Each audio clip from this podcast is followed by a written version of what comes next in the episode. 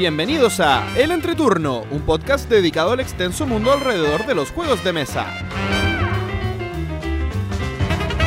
En este capítulo conversaremos con los socios fundadores de la editorial Cuatro Quesos, Vladimir y Diego. Revisaremos las noticias y conversaremos sobre las editoriales en plataformas crowdfunding. Que disfruten el entreturno. Hola, ¿qué tal amigos? Mi nombre es JP Gloria. Y yo soy Pancho. y estamos comenzando el decimoquinto capítulo de El Entreturno. Estamos grabando el jueves primero de junio, el capítulo que saldrá el martes 6 de junio. ¿Cómo están chicos? Muy bien. Súper, súper cansado. es que. Sí. Grabar Oye, un jueves es agotador. No, Sí, creo ah, que es primera vez en mucho tiempo que no grabamos en la noche, ¿o no? ¿O no? Que sí grabamos en la noche. No, Que que, sí gra- que- que grabamos en, En la semana. día laboral. En día laboral, es verdad, es verdad. Sí. Sí, Además, hace- hace que, rato que se no- hace complicado un día, la- día laboral después de jugar tanto en la semana. Ajá, Eso- eso va para ti, dilo por ti. sí. ah, supongo. perdón, Dilo por ti. perdón. Supongo que no era para todos. Oh, Sí. Lo siento. Yo creo que podrías aprovechar, Gloria, de contarnos qué hiciste estas dos semanas. Oh, hay tres cositas que les quiero contar. Lo primero es que el lunes antepasado em, jugué dos juegos cooperativos. Ya, Mira, contra tu te voluntad. atreviste. Te atreviste. Sí, es que fue, la jornada la dedicamos a eso y absolutamente contra mi voluntad. Jugué Casa Fantasma. Bu. Ya. Sí, bu, Uf, uf. porque un amigo estaba medio loquito por jugarlo. Es que después de que te lo compras y pagaste no sé cuántos millones de dólares. Oye, pero era obvio que- Kickstarter. No ¿Ese tengo fue, idea. fue Kickstarter o no, Pancho? Pero sabes que no era la Sí, versión de lujo, sí. porque yo vi O el sea, otro no sé día cuál se compró él. Se lo puede haber comprado en Sí, tienda. que estaba la versión, eh, una versión de lujo en la venta en el grupo de Facebook, así que era otra versión. Pero bueno, y jugué un Escape the Room. Eh, um, el misterio de la mansión del observatorio. Sí, que era me- Kickstarter, por si acaso. Eh, y fue raro. Por fin es raro. Pero es que. Sí, ya, habla, habla, habla. O sea, es raro para una persona como yo jugar un juego cooperativo, jugar un juego de acertijo entre cuatro personas. Igual fue una experiencia.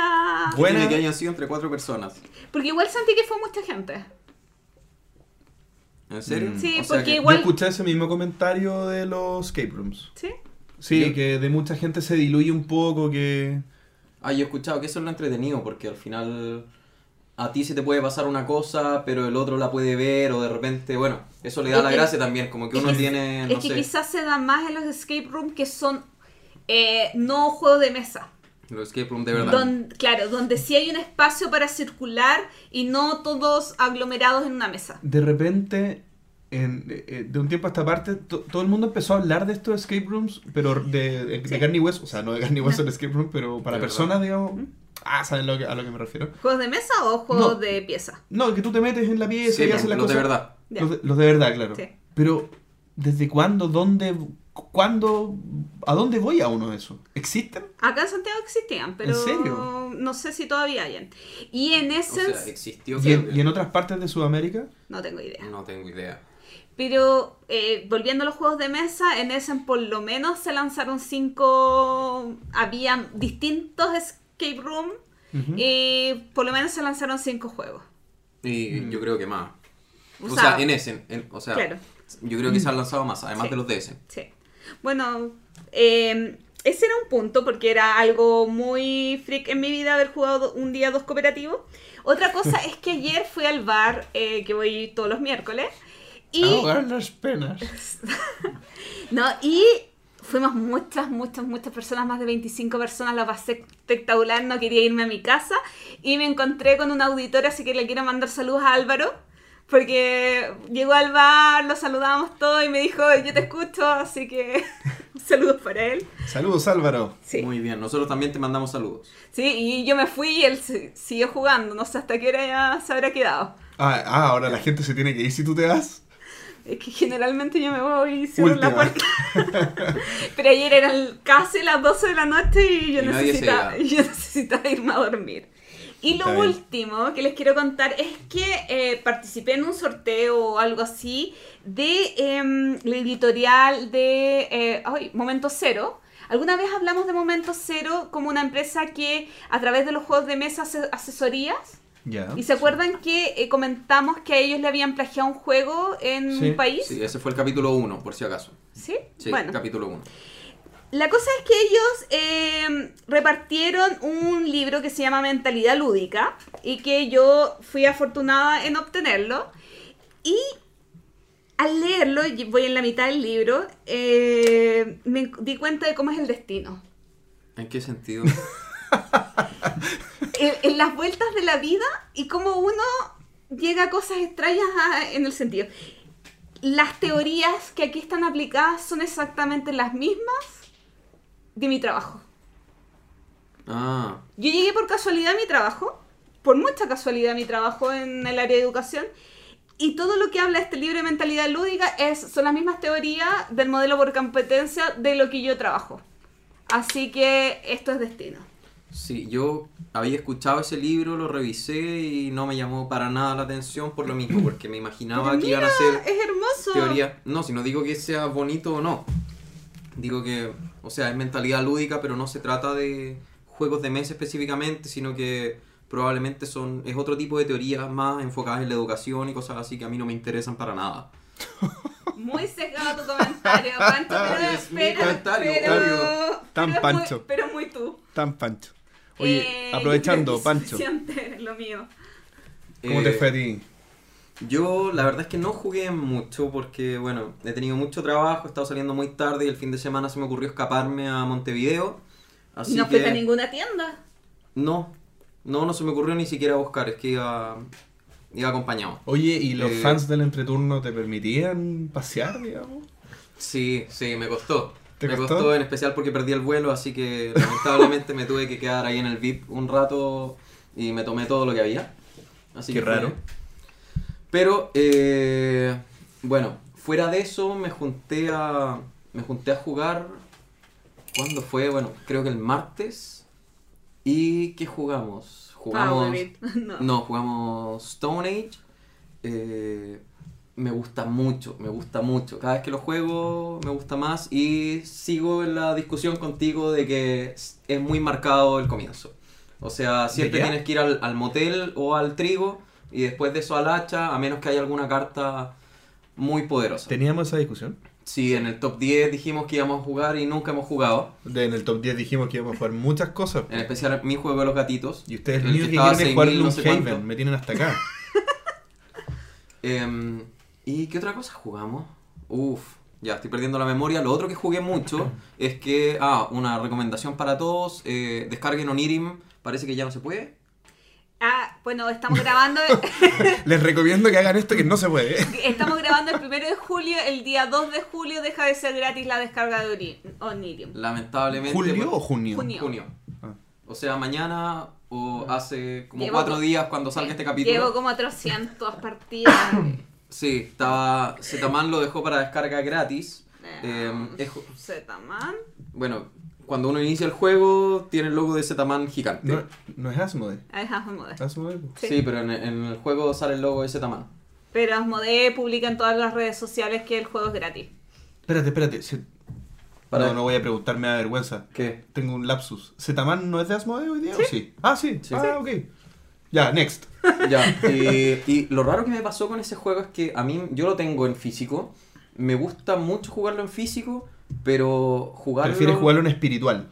Pero no, jugarlo en la aplicación... ¿Te evitas barajar? Es que eso, eso te iba a comentar, la sensación es súper diferente y de hecho no me gusta tanto en la aplicación. Como que tienes, o sea, para mí por lo menos tiene cierta magia estar barajando yo las cartas, Ah, estar sí. mezclándolas, estar Sí. sacando. Y de verdad cuando uno lo juega en la aplicación, se siente mucho más transparente cómo es el juego en sí. Mm. Y veo que tengo pocas decisiones, veo que depende mucho del azar, veo que no sé qué. Entonces, bueno, por A suerte... pasa- Por suerte, uno al. Bueno, además de bajarlo gratis, si uno se hace una cuenta en la página, Sí. te regalan una expansión. Sí. Así que me- no me he hecho la cuenta todavía. Yo así sí. que- y- Tienes que hacerte delante de mañana. No, sí, sí, me la voy a hacer ahora. Oye, lo otro, eh, o sea, a mí me pasa todo lo contrario. Yo habiéndolo tengo el juego sellado en la casa, eh, jugando mucho la aplicación me di cuenta que no quiero abrir el juego. ¿No te gustó? Me gustó, pero no barajaría todo lo que hay que barajar. Ah. ¿Sabes que no es Pero tanto? tú, ¿a ti no te gustaba el Dominion? Pero. Pero... No, es que no hay que Dominion barajar es tanto como un este. juego, tampoco. un juego de barajar con deck building incluido. Oye, JP, ¿tú? Sí, no. No, antes quería comentar algo del, de las aplicaciones. Que a mí, a mí me pasa con las aplicaciones que cuando yo he jugado el juego físico, las aprovecho más. Como que me, me- no me gusta aprender un juego de, por primera vez en una aplicación antes que el físico. Porque siento que cuando juego la aplicación, habiendo jugado el físico, como que me recuerda. Es como que, es como que estuviera jugando al físico. Como que estoy emulando, es como que fuera un emulador. No ¿Cachai? entiendo, no. Como que te dan ganas de jugar al físico. No, no, no, no. Como que, como que no. No te transmite, no te... No- No, siento que no me molesta tanto la, el, que sea electrónico habiendo jugado al físico porque me recuerda cómo son las cartas, me recuerda cómo son las fichas. ¿Me explico? Ah, Como- no, sí, sí, a mí, a mí me recuerda el juego, porque de hecho es el mismo juego. Pero... No, no, pero es que a lo que voy es que tú hay algunos juegos que están en las dos plataformas, físico y electrónico, que si tú los, los puedes aprender por, por primera vez, ¿qué fue eso? No sé qué fue eso. Pasan muchas cosas extrañas. Los aprendes por primera vez en electrónico y no es la misma sensación. Como que, como que no... Ah, bueno, a mí en general yo igual. casi todos los juegos que me he descargado son juegos que quiero ver si me compro o no y ninguno me ha gustado. Ya, eso yo no hago, ponte tú. Ninguno me ha gustado. Ojo, cuando entras a la aplicación primero dice Zetaman y después dice, eh, perdón, se llama Osmode. Me- Sí, salen los dos logos. Oye, yo, por mi lado... eh, No ponga a jugar. Yo, ya, pues Gloria, compórtate. Yo por mi lado eh, jugué uno que estaba en mi top 10, jugué Marco Polo. Ya. ¿Ya? ¿Estaba en mi top 10 o no? Sí, sí, Sí, estaba. era el 10. Ya, era el 10. Eh, bien, muy bien, muy bien. Nota que di del capítulo. bueno, Stone Age estaba en mi top 10 también. Era el 9. Oye, y me encanta, me encanta Marco Polo y eh, jugando Marco Polo veía mi celular y, y- y ahora que tengo que ir a Estados Unidos eh, voy a aprovechar de traerme uno del mismo diseñador que es el... El- No, no, no, el, el nuevo. El, ¿Cómo se llama? El Lorenzo y el Magnífico. Pero yo lo Ah. tengo. No, ¿Y qué tiene? No. JP lo quiere tener igual. yo lo quiero igual. Pero podrías haberlo jugado antes. Quizás no te ¿Cuándo? gustaría tanto. ¿Por qué? No, sí me va a gustar. Estoy Bueno, seguro. Ok. Estoy seguro. Si es que ya caché que este diseñador me va a gustar. Ah, yo ya me acordé que otro juego jugué.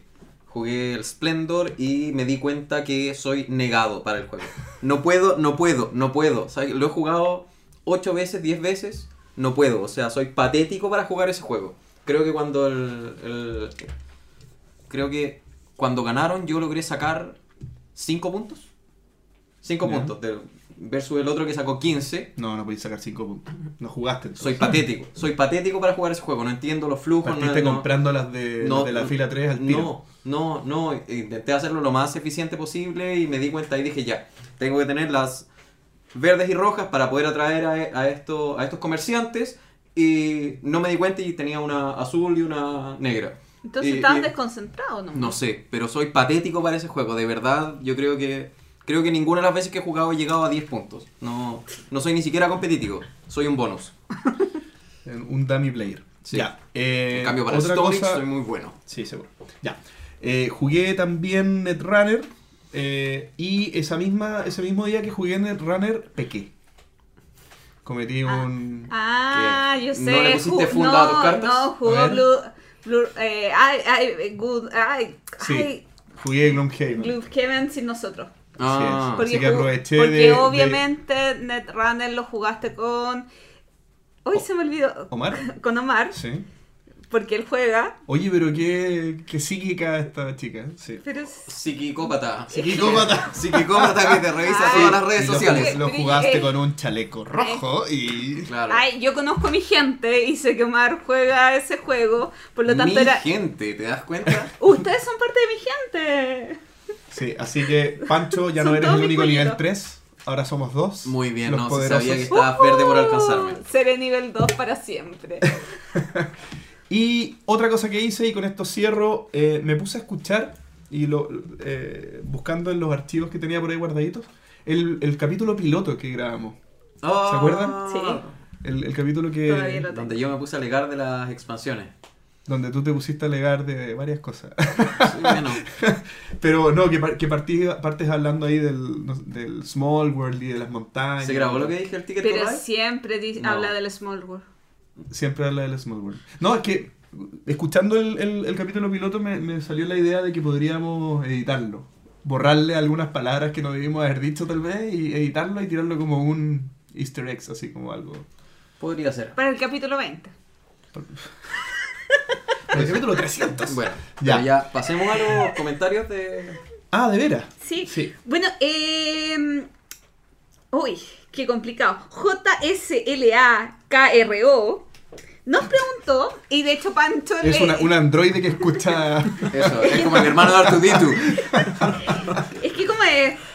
Slartro, Ya, nos preguntó si había un nexo entre Guerra de Mitos y Mitos y Leyendas. Tú igual lo comentaste por Evox, pero igual sería bueno eh, como aclararlo acá. Sí, la verdad es que no, no hay nexo a menos que Pac se haya inspirado en, mitos y leyendas, es que pero no, que no yo, sé. Hay algo que sí les quiero comentar, que si hay un pequeño nexo, escuchando ambas entrevistas, ambos son, sido jugadores de la leyenda de los cinco anillos.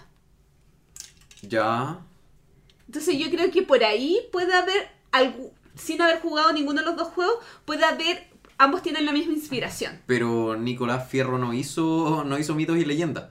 Nicolás Fierro No, trabajó. pero- La, la historia de claro. mitos y leyendas fue que alguien hizo el juego, vendió, Sí, sí. lo vendió, vendió la mecánica a Salo, no sé cómo lo logró, eh, por 100 mil pesos, que son como 150 dólares, y después Salo se hizo multimillonario con eso. Y, por, eso, y por eso fue la quiebra. Y Bueno. no se fue a la quiebra por mí. O sea, si sobrevivió tantos años fue por mitos y leyendas. Bueno. Se fue a la quiebra por sus malas decisiones. Eh, Manuel Fernández nos comenta, bueno, que él tiene una ludoteca pequeña de nueve juegos, pero dos de ellos son licenciados. Acuérdense que el tema de la Mm. semana anterior fueron los juegos licenciados. Y él es porque es fanático del Señor de los Anillos y de hecho antes de comprar sus juegos se leyó tremendos manuales muy densos, pero eh, todo valía la pena por jugar en el mundo de Tolkien Sí. para él. Y para ese tema se nos olvidó hablar de un, un pequeño detalle que son los juegos con licencia de otros juegos. Que lo tocamos un poco, pero por ejemplo no hablamos del Monopoly de cartas o del Catán de cartas, que en el fondo se basan en la, en la licencia del juego de tablero para hacer otro juego, pero bueno, No, irrelevante. No sé si sería licencia eso. yo tampoco, porque son las mismas Son- es marcas. como un spin-off. Sí. Ah, sí, tal vez. Bueno, eh, gracias a Luis Ignacio Rojas, porque yo había cometido un error en la publicación de Facebook, había puesto dos veces el link de eh, iTunes. Y, Oye, tan escasos estamos de comentarios. No, pues, pero- diciendo- pero oye, hay que agradecerlo porque es, es como la vez que me equivoqué en la foto, si no me doy cuenta que faltaba la... eh, que faltaba la copa, no me doy cuenta que me había, había publicado dos veces la misma foto. Bueno, eh, ah, Bueno, Reo Lúdico nos dice que eh, si bien eh, Humankind no es su tipo de juego, se entretuvo mucho con la entrevista porque aprendió mucho de Nicolás Fierro. Eh, a José Luis Zapata de la Maratena eh, le quedaron gustando los cupcakes que estaban ahí en la mesa en nuestras fotos, así que le mandé la receta. Le mandé la receta, oja- sí, ojalá Lo, lo hace solo para que lo nombremos en el capítulo siguiente. ¿Viste? Si es parte de su meta. Claro. Así que ahí está la receta de los cupcakes. Son espectaculares. Y eh, Mael eh, nos escribió porque eh, por la foto de que no habían copitas y que nos pregunta si es porque todavía no tenemos una viña de sponsor. Bueno, salud, Mael. Este, este trago va por ti. Sí. Yo voy a ver si suena. Ay. No, no sonó mucho, pero bueno. Estaba destapando una botella. No, pues ahí, ahí, ahí. Ahí, mira. Ahí sí. Ahí se- ahí- con eso nos creen. Con eso nos bueno. creen. Bueno, así que muchos saludos para él y eso sería más o menos los comentarios. ¿Y el chico de que me discutió lo de Takenoko? ¿Ah? Ah. Pero, ah, ya, pero no podemos comentar eso. Damos No, un capítulo completo. No, No, pero no, lo del no, Takenoko no, fue el- la, la semana anterior. No. No, fu- fue, fue de mis comentarios de... Sí. Pero no importa. Sí, no fue el capítulo pasado. Fue del capítulo pasado, Pero- del Takenoko. Todos estos comentarios son del capítulo pasado. No, del antepasado. Ah, ya, ya, ya. Da Vamos a la siguiente sección. Vamos a la siguiente sección. Que sería la Entrevista. entrevista.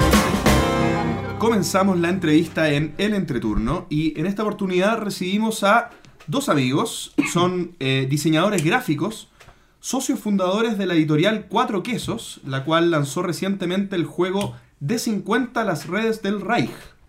Me refiero a Diego Aravena y Vladimir Gárate. Bienvenidos chicos, ¿cómo están? Hola.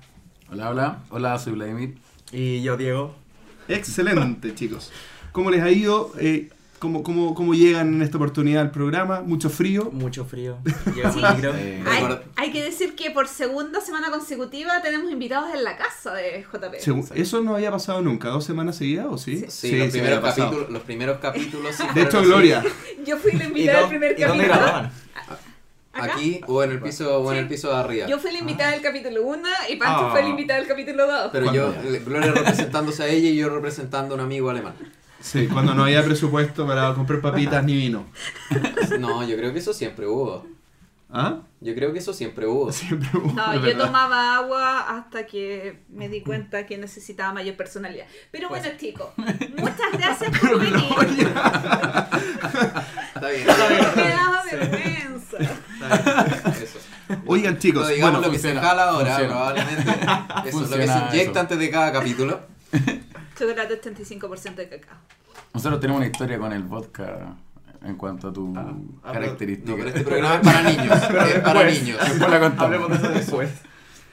Chicos, eh, quería partir preguntándoles eh, acerca de su editorial, que nos pudieran contar un poco y contarle a la gente eh, qué la caracteriza, qué, qué tipo de editorial es y, y a qué se dedican ustedes. Eh, Cuatro Quesos nace a raíz de un proyecto de título, porque nosotros somos estudi- eh, diseñadores de la UTEM, de la Universidad Tecnológica Ahora ya son diseñadores. En, en el momento que iniciaron la. La verdad que no nos hemos titulado. Ah, todavía no son diseñadores. Estamos como en proceso. sí. Pero más que nada el papeleo. Sí, salimos el dos papeleo, años. sí. Salimos dos años de la institución. Claro, entonces para el Ah, ya. proyecto de título te- decidimos hacer un juego de mesa porque no queríamos seguir como las típicas reglas de la U, que son como hacer libros. Es como lo típico que se hace. Ah, para los. ¿Cachai? Como un libro álbum, ¿Cómo? ¿Cómo el Para libro? los diseñadores. como proyecto de título. Sí, lo que pasa es que. Permiso. Ah, Como la diagramación del Lo libro. que pasa es que en, en general, en, el- en nuestra como facultad, eh, se valora mucho lo que es tangible. El papel, el- lo impreso, más que una aplicación, más que una página, que generalmente como la escuela se dedica un poco más al, al- al tema conceptual, se enfoca mucho en, en el papel. Entonces, eh, pudiendo haber hecho una aplicación, pudiendo haber hecho una página, teníamos como, entre comillas, obligado a hacer un, Algo al- físico. algo físico. Y lo físico, en general, de nuestros compañeros pasados y los de ahora todavía son libros. Libro álbum, libro ilustrado, libro editorial, libro, libro, libro, libro. Y lo encontramos bien fome, en verdad. Entonces, descubrimos el juego como una plataforma más completa que un libro. Porque en el juego tenéis manual. En el juego tenéis cartas. En el juego hay página web. Aquí estamos Hay hablando de un piezas, juego de hay mesa. piezas, ¿cierto? hay, hay, hay cosas 3D, hay Eventualmente un tablero. eventualmente tablero. Entonces, por ende, era mucho más entretenido para nosotros y le cumplíamos a los profes. Una consulta, ¿ustedes ya jugaban algo en ese entonces? ¿Hace cuánto tiempo fue esto? 2015. 2015, hace dos años y Ah. algo. Mm. ¿Ustedes O sea, no, pues fue el 2014. 2014 fue El la... 2014 fue el último año de universidad. Claro. Todo el proyecto... Ya, 2015 hace tres fue años y el juego salió hace poco. Sí, Wow. salió hace un Ya, no, no me, Pero- no me desvíen la pregunta inicial que vamos para allá, por favor. ¿eh? Pero no, no, no, yo, yo quería saber si jugaban algo en ese entonces. Mm, No, la verdad yo no, por lo menos. Yo, en verdad, era el más ñoño del grupo. Onda, yo, en ese entonces, en la U, como que no jugaba nada. ¿Cachai? Onda, jugaba video. Algo más. Ya, videojuego. Y- pero antes, onda, cuando yo era niño, ahí sí, po. Ahí yo jugué Mito Leyenda, jugué alguna vez Pokémon, jugaba eh, juegos de rol con mis hermanos. Ah, Eh, mis hermanos son mayores, los dos. Y ellos eran máster. Onda, jugaron mucho tiempo, organizaban cosas. y Esa era como mi, mi, mi influencia. Yo llegué al tazo. tazo y Donkey Kong. Con las papas fritas, lo que venía. Mm. Ya, pero entonces, el cuatro quesos, ¿qué, qué, qué hace? ¿Qué terminan haciendo ustedes en, en la editorial? Eh, disculpa, ¿qué? De nuevo. Que- que- quiero saber qué caracteriza a Cuatro Quesos. ¿Ustedes eh, producen juegos, los diseñan, eh, incorporan diseñadores de fuera? Cuéntale a la gente un poco cuál es su actividad. Cuatro quesos ahora, bueno, somos tres. Ahora no está la Isadora.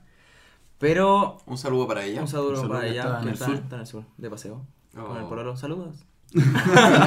Tiene pololo para los auditores. Alemán. Tiene pololo alemán. Se lo trajo Oh, recién de La Australia. envidia, la envidia de cualquier auditor.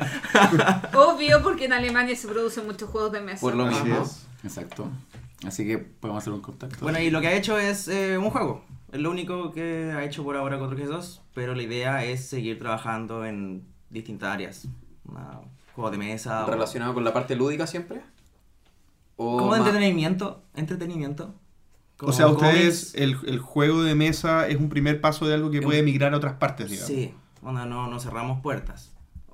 Ok. Queremos hacer, queremos, tenemos planes de hacer otros juegos. Ok. Pero ¿De también- mesa? De mesa. Sí, no, de video no, la verdad que no.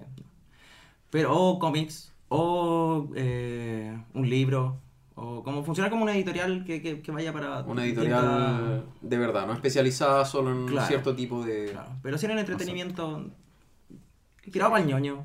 Como Perfecto. eso. Como que Oye, verdad, esta, pregunta se la hacemos a todas las editoriales o, o empresas de juegos. Ajá. ¿Y se dedican a esto? ¿Es su única actividad? Eh, ahora ¿Viven sí, de sí, esto? Ahora sí. Sí, ¿Viven de esto? sí.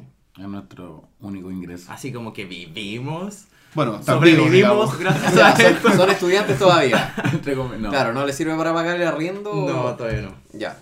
Ya, pero ustedes produjeron este juego y este juego hoy día está en producción, está en venta. Está a la venta. Está en las tiendas ya. ¿Hace cuánto tiempo? Hace un mes. Del 29.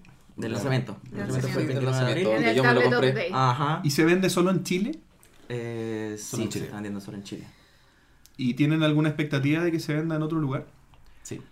Obvio, obvio que sí. ¿Expectativa sí. y, y hay planes, digamos? No, ¿O sí, están- obvio que O sí. sea, igual dentro de las ferias previas al lanzamiento, igual se nos acercó gente de afuera que no, como que nos abrió un poco la mente y nos dijo, no sé, pues, gente de España, o, eh, por internet, gente de México.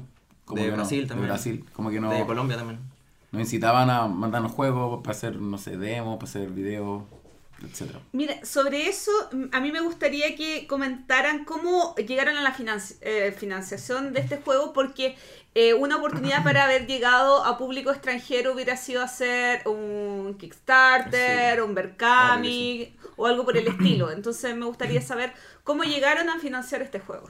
Ya, eh, mira, la como la parte inicial fue más que nada un, como un empujón que nos dio el profesor guía de la tesis, porque esto era nuestra tesis, y él nos exigió un poco, no por reglamento, pero que de cómo se iba a, financiar esto, ¿Cómo se podría financiar algún proyecto de algún proyecto. Entonces los compañeros ponían los fondos, etcétera, infinitos fondos, pero él nos exigía como ya, ¿cuál es la postulación? No necesito saber la página web de dónde es.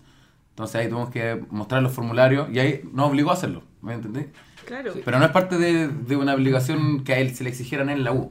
Él como que nos dijo, ya, pero muéstrame la postulación y ahí postulamos al O sea, en realidad les hizo hacer una tesis que Exacto, fuera lo más real. cercano a, Claro. a la realidad. Sí, y recordemos que aquí en Chile, eh, no sé cómo será la realidad en otros países de Latinoamérica, pero aquí en Chile hay muchos fondos, eh, fondo del libro, fondo a la Sí. cultura, fondo... Entonces, si bien es un poco engorroso de repente postular, eh, y es muy difícil llegar a ganárselo, porque hay muchos que tienen casi nombre y apellido, o sea, tú eres hijo de no sé quién, te ganas siempre este Uh, fondo. qué feo. Sí, eso pasa. Eh, Pasa. No, y aparte que hay gente que ya sabe Sí, rellenar ¿cómo- cómo los postular? Sí, Sí, o sea, se requiere casi un guía para hacerlo. Sí. Pero eh, efectivamente en la práctica hay muchos fondos comparado con otros países. Y discúlpeme el, el comentario eh, desubicado, pero por ejemplo, en mi trabajo, no, mi trabajo eh, necesitábamos diseñador gráfico hace cinco meses y eran 400 y tantos currículum. Ah, Entonces, si el profesor guía no les enseña a emprender, a hacer sus propios proyectos, a generar sus propios proyectos, eh, se hace mucho más difícil el trabajo de ustedes. De hecho, eso en más de alguna clase lo dijo. Como que está lleno de diseñadores, está lleno de la gente paga poco porque la los mismos diseñadores se bajan, hay mucha mucho campo, pero hay que marcar la diferencia, hay que poner el, el- tu cuota y tu área. Eso yo por lo menos en alguna clase lo escuché. De hecho, fue parte de nuestra tesis colocar ese ítem de. O sea, de- explicando la tesis de que el mercado de los juegos de mesa está como creciendo. Y los diseñadores, hay muchos y que no tienen pega.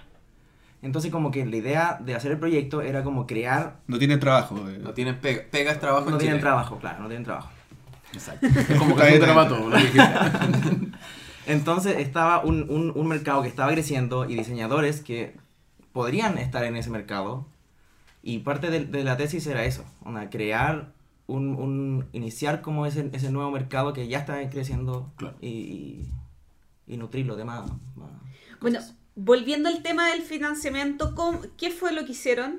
¿Cómo obtuvieron los Al- fondos? eh, Al, final se, se hace una postulación que se abre ahora, que de hecho en este momento está ya, abierta. ya se abrió, que es del 20 de mayo al 20 de julio. Se hace el, el plazo que te da el, el fondar, entre comillas, para postular, para tirar tu idea. Ya, perfecto. Entonces es un proceso que por lo menos nosotros nos demoramos, al- no sé, como dos meses Dos meses. en rellenar, nos juntamos todos los días y que fue, creo que más extenso que nuestra tesis. Porque Así, postularon eh, con un proyecto tangible. O eh, sea, era la tesis, era la tesis entera. ¿Y esto, y esto qué Entonces, año fue? ¿Seguía en el 2014 o ya estaba? El 2015. 2015. 2015. Ya habiendo entregado la tesis, nos fue, nos sacamos Y en el este 7 y momento ustedes tenían el juego o tenían solo el concepto. Prototipo. No, teníamos el prototipo, claro. El prototipo. inicial, inicial, que fue la presentación Ya, de... teníamos reglas. preguntar sobre eso. Teníamos reglas, personajes, etcétera. Pero, y lo postulamos y en el formulario te preguntan el- los objetivos, los lineamientos, la historia. Y en, el, en este formulario nosotros aplicamos toda la tesis y más. Y más, claro. Que eso fue dos meses de rellenar algo. Ni siquiera fue como ya copy-paste. Era simplemente así como sentarse a pensarlo. Oye. y ese fue el, el- Ah, perdón. Y esto se postula, y esto, no sé, julio, y en diciembre nos dieron la respuesta, el 29 de diciembre. O sea, tuvimos todo ese tiempo sin saber si ganamos o no. Del 2015, o sea, empezaron en el 2014 y a fines del 2015 supieron. Claro, y el 2000, Claro. en marzo del 2016 nos entregaron la- el dinero. Y por eso nuestra amiga no está con nosotros, porque ella paralelamente... Murió en el intento. no, no resistió. No resistió la. Oye, la aquí presión. matamos a todas las personas en este, en este programa. Ah, que ella postuló al Working Holiday y se fue y se lo ganó antes. a el, el viaje a Australia se lo ganó antes de nosotros recibir el Fondar. Pero ¿cómo no espera dos años? Entonces, claro, No, no tiene nosotros fe, obviamente siendo generosos le dijimos, anda. Fue claro. que encontró el amor de su Y vida. encontrado al alemán. Nosotros nos quedamos acá esto- este par de años por si, por si llega la plata. Sí. Oye, yo les quería preguntar, en este proceso, eh, ¿ustedes eh, cuando postularon ganaron más convencimiento por el hecho de que había de que tenía respaldo académico esto? Convencimiento. Convencimiento de cara a ganarse el fondo. En el fondo, ¿fue un argumento para ustedes el hecho de que haya sido un trabajo académico con respaldo de un profesor? Era par- parte de la postulación, pedía un respaldo de, de apoyo. ¿Ok? Y ustedes pusieron la universidad Claro, los apoyo. profesores. Sí, sí, sí. Es que eso es Eh, interesante porque importante. en el fondo... Y, y- y de tiendas. Teníamos que poner que íbamos a lanzar el juego en la Biblioteca Nacional, la Biblioteca de Santiago. Que un local lo iba a exponer. Como. ¿Pero era planteado como con fines de lucro? O, o- no. Ok, era planteado como que no iba a haber retorno económico por la actividad. Nunca se habló de eso. Como que no, no era parámetro de decisión del fondo. Es que, es que Es sí, el, fondo, fon- el fondo fomenta eso, le da, le da lo mismo si uno gana plata o no. Ok. Es para fomentar la cultura. exigencias. De hecho, Claro. por lo general los Fondart, eh, Ah, yo he trabajado Fondart, mucho con mucho con editoriales Fondart, son fondos de arte. Claro. Eh, se, lo que hacen es que generan cero utilidad normalmente, porque hay muchas, hay muchas editoriales, principalmente de, de cómics, que son editoriales más pequeñas que yo trabajé. Cuando tuve mi editorial, trabajé con, trabajé con muchas de ellas, y lo que hacen es generar cero utilidad, pero 100% de ganancia, en el fondo. Yo me gano, no sé, X dinero, con eso produzco mis libros o mis cómics o mis juegos o lo que sea, y después los vendo casi a precio costo. Sin embargo, el fondo no me pide eh, Devolver el devolver el dinero. dinero. Nada. Claro. Por lo tanto, estoy vendiendo a precio costo, sin embargo, toda la utilidad es para mí porque en el fondo yo no puse yo no puse Exacto. dinero. Nada. Exacto, por ejemplo, nosotros en nuestro en el Fondar te exigen el presupuesto antes de tener la plata, obviamente. Sí. Uno no exige, es que, por ejemplo, las cosas políticas, no. Todos estos temas de los carabineros y todo, ellos tienen fondos y que tienen supuestos gastos. Y que Ah, después se claro. ven, se justifican después. Ah, no. Por eso no sé si han estado Ah, claro, en la aquí- contingencia aquí- con los ya, carabineros. pero ¿sabes eso qué? hicieron. Acá Ese- no, pues uno tiene que mostrar todo lo que lleva a gastar y ahí te lo van dando. Ya, pero eso, y para eso les pedían respaldo, porque el respaldo existe. Y Claro. ¿Cómo lo obtuvieron? Porque, o sea, de- ¿respaldo, ¿respaldo de qué? respaldo No, de gastos. Después de Ah, de gastos. cuando Ah. gastas las cosas. No, sí, después, obviamente, la rendición de la cuentas, rendición. La Ah, pero su proyecto no, no incluía, no incluía Tiene un presupuesto, pero que ellos no sabían de dónde eran nuestros costos. Por ejemplo, no Ah, sé, pero no. necesitamos mil flyers que nos salen, un ejemplo, 200 mil pesos. Y poníamos 200 mil. Después sumaba ahí, eh, necesitamos un community manager que nos cobra 500 mil. Pero igual, y así, igual, sumando. igual había que onda, entregar el, el- la cotización. Onda, dentro de la, Pero de, de la no postulación se subían. Ahora, No, ¿De no, las boletas no. Yo, Sí. voy, yo estoy, yo estoy yendo a los costos. Yo estoy yendo a los costos que son ¿Final del proyecto o antes del proyecto? eh, al presentarlo, porque Ya. finalmente ustedes en ese momento no tenían un juego terminado. Entonces, ¿cómo estiman cuánto van a gastar y Ah. dónde y cómo? Y eh, eh, eh, Bueno, ahí- no es tan fácil. Ahí tuvimos que cotizar. Onda, el juego en sí lo cotizamos a, eh, con Wingo, que es la empresa con la que trabajamos. Y cotizamos el juego que teníamos en, en la universidad. Que después, cuando ya tuvimos los, los recursos, lo cambiamos totalmente.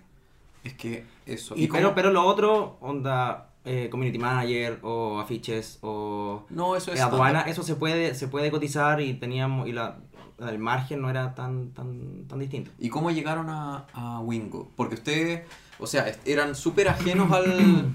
Eran súper ajenos al mundo de los juegos. De los juegos, sí. Entonces, ¿cómo, ¿cómo llegaron a una editorial? Wingo asumo que es de China, ¿o no? De Hong Kong.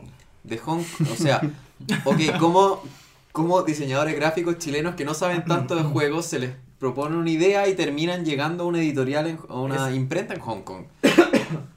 Eso fue gracias a, no me acuerdo qué grupo, pero en Facebook.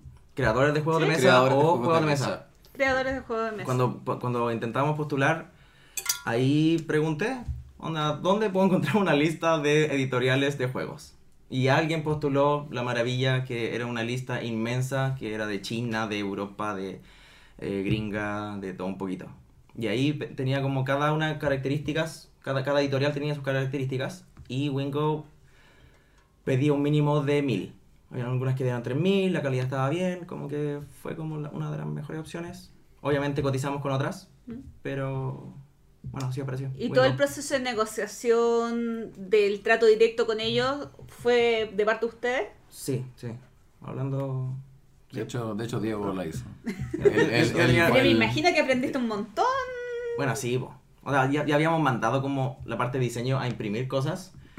Pero sí, pues ya aprendimos. No, no, nos tiraron, nos asignaron a, un, a Amy Ya. Amy Chu. Amy Chu con Menos ella. mal, porque si, si no era con ella, no. No, no, hubiera, no hubiera sido lo mismo. Ah. Probablemente nos está Sal- escuchando. saludos, Amy Chu. Eso. De verdad, yo creo que en algún Eso. punto la quise. Si en verdad, yo creo que fue lo mejor. Eh, de verdad. Porque nosotros no sabiendo nada de juegos. ¿Cómo es tu manejo de inglés, duda? Eh, ¿Bien? No, Ah, sí, bien, bien. Ya, Oye, pero, pero es un buen, suficiente eh, un buen con- punto. Que- termina la idea, por favor, porque yo creo que vaya a un buen punto. O sea, eh, ¿cómo, cómo te asesoró? No, no, no, que Ah, tú Amy hiciste Chu, a Amy Amy Chu. Chu, No la corazón. sí. pero, pero yo, yo vaya un buen punto que en el fondo te asignan un, un, un partner Sí, po. que te acompaña de, de punta a cabo Sí. hasta que esto resulta. Bueno, al principio fue un, un, chino, que no me acuerdo. Pero pasó un mes y después. Lo, Un chino llamado Juan. Juan, Johnny, creo que se llama. Johnny. Y Juan, después me asignaron, eh, nos asignaron a Amy. Y ella, en verdad, fue lo mejor. Bueno, por eso, nosotros no sabiendo nada, le preguntaba de todo y ella con calma me respondía punto por punto, punto por punto y me decía si, si estaba todo claro, si no, si tenía Qué más bueno. dudas. Y bueno, eso es después, pero en el proceso de mandar a imprimir, habían errores que nosotros teníamos y ella nos decía, oye, ¿esto está bien? O, o es un error tuyo, es un error de nosotros, Ah, onda, cambia esto o porque sea, esto, de no, esto no verdad. se ocupa. De verdad Como que- sabía. Así Sí, que, sí, porque- Por ejemplo, acá en, en Chile, uno manda a imprimir y se imprime. Claro, se imprime Sí, lo que... todo. Y si te equivocaste tú, te equivocaste. En cambio, ella no. Pero allá, claro, Eh. igual era una... Era una, era una... Y aparte que eran millones, supongo también. Entonces, como Bueno, eran millones también. de impresión, Sí. también te... No, pero tienen un- su prestigio también. Sí. Porque e- era- se especializaba en juegos de mesa y si sale un juego mal, eh, no le conviene a nadie, en verdad. Obvio. Sí, o sea, yo lo encuentro increíble porque lo normal, bueno, probablemente es porque ustedes lo hicieron en Hong Kong y no en China. Pero, por ejemplo, he sabido errores de juegos chilenos.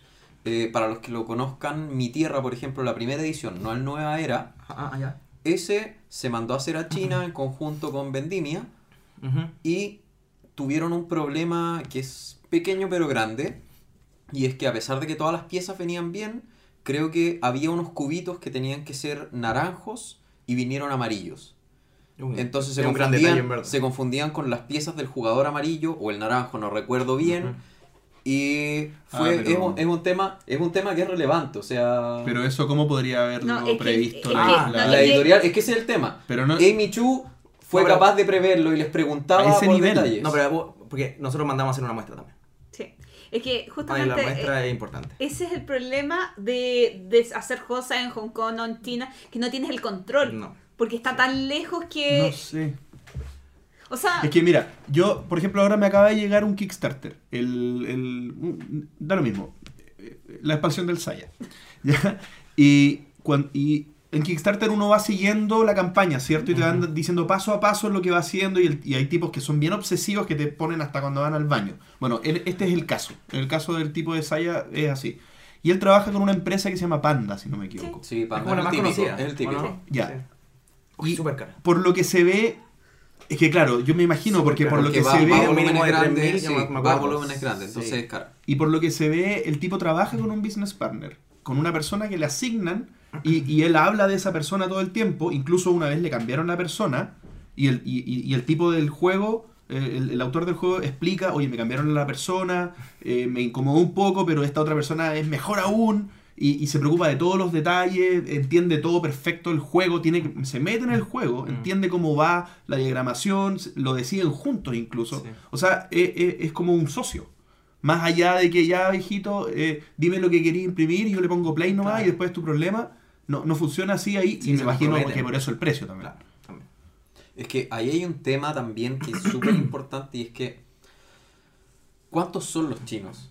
¿Cuántos son la gente de Hong Kong? O sea, mandar, serio la mandar- ¿Para mandar a eso?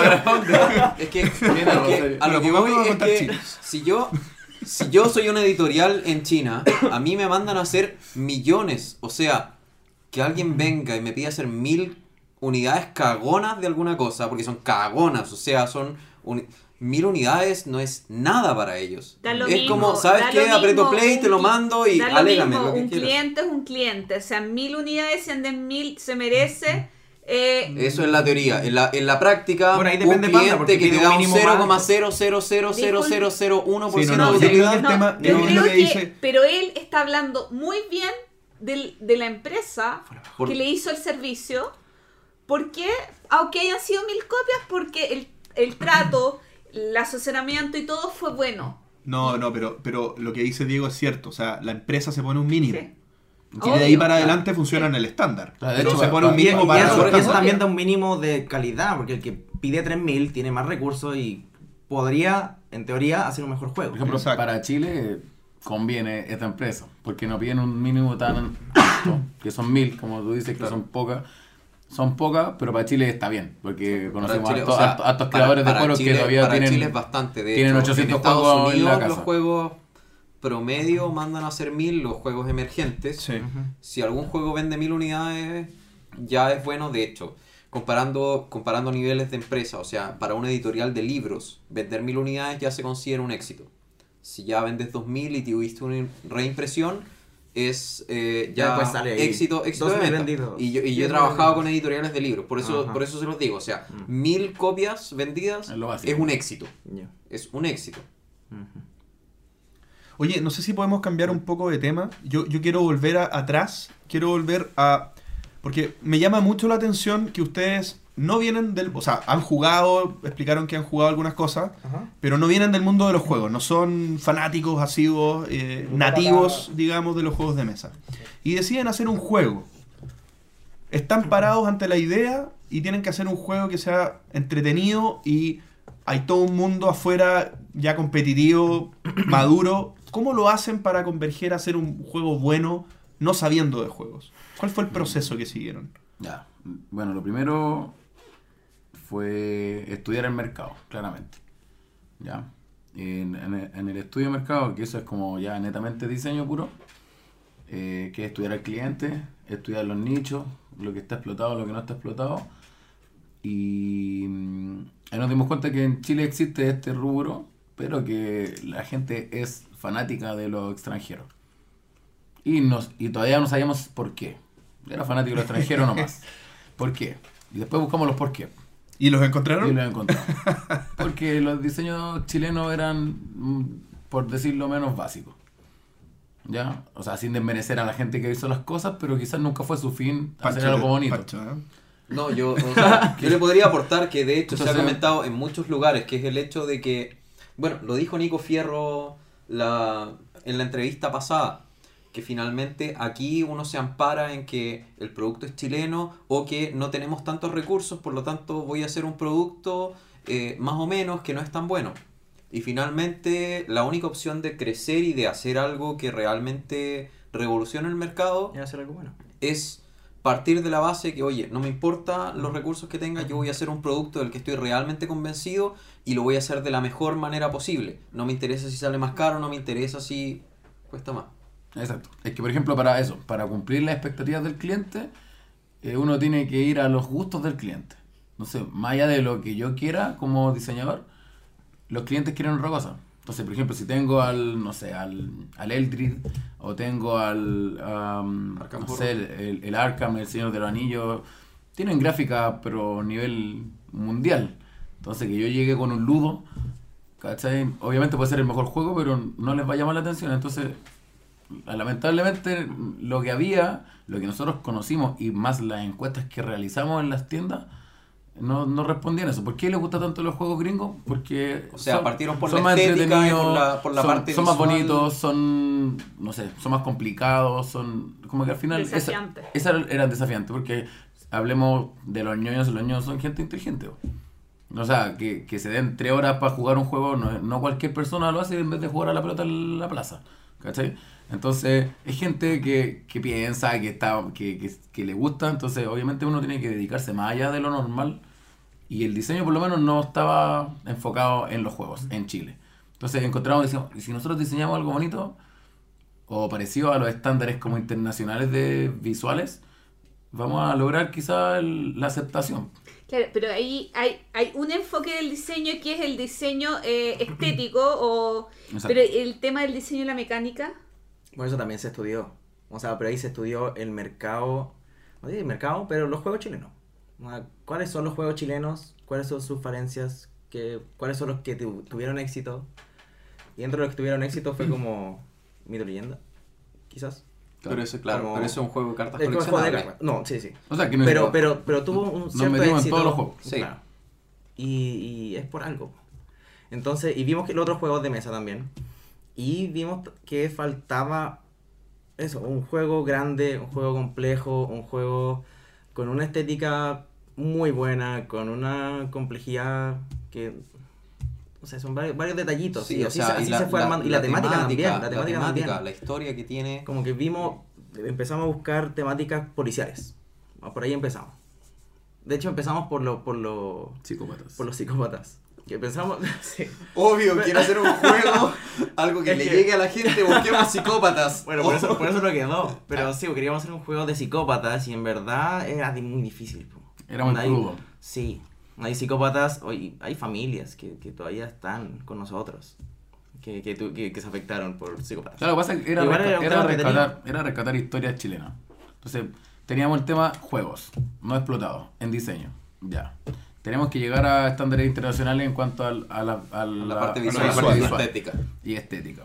Y tenemos un mundo de los ñoños. Ya. Y tenemos qué son las cosas que le llaman la atención a, a la entre adultos jóvenes de hoy en Los día. psicópatas. No, las cosas policíacas. Por ejemplo, hay- muchas series que son policíacas. ¿Ya? Y ahí estábamos. Y por ejemplo, cosas en- entre teleseries, series, etcétera, siempre lo policíaco era eh, transversal a los años. Claro. De Mea Culpa, por ejemplo. Sí, es como o, tenemos CSI, o Sí. tenemos, no sé, las teleseries que salen en PDI. Siempre éxito.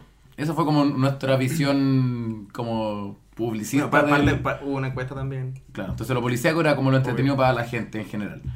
Y ahí empezamos ya.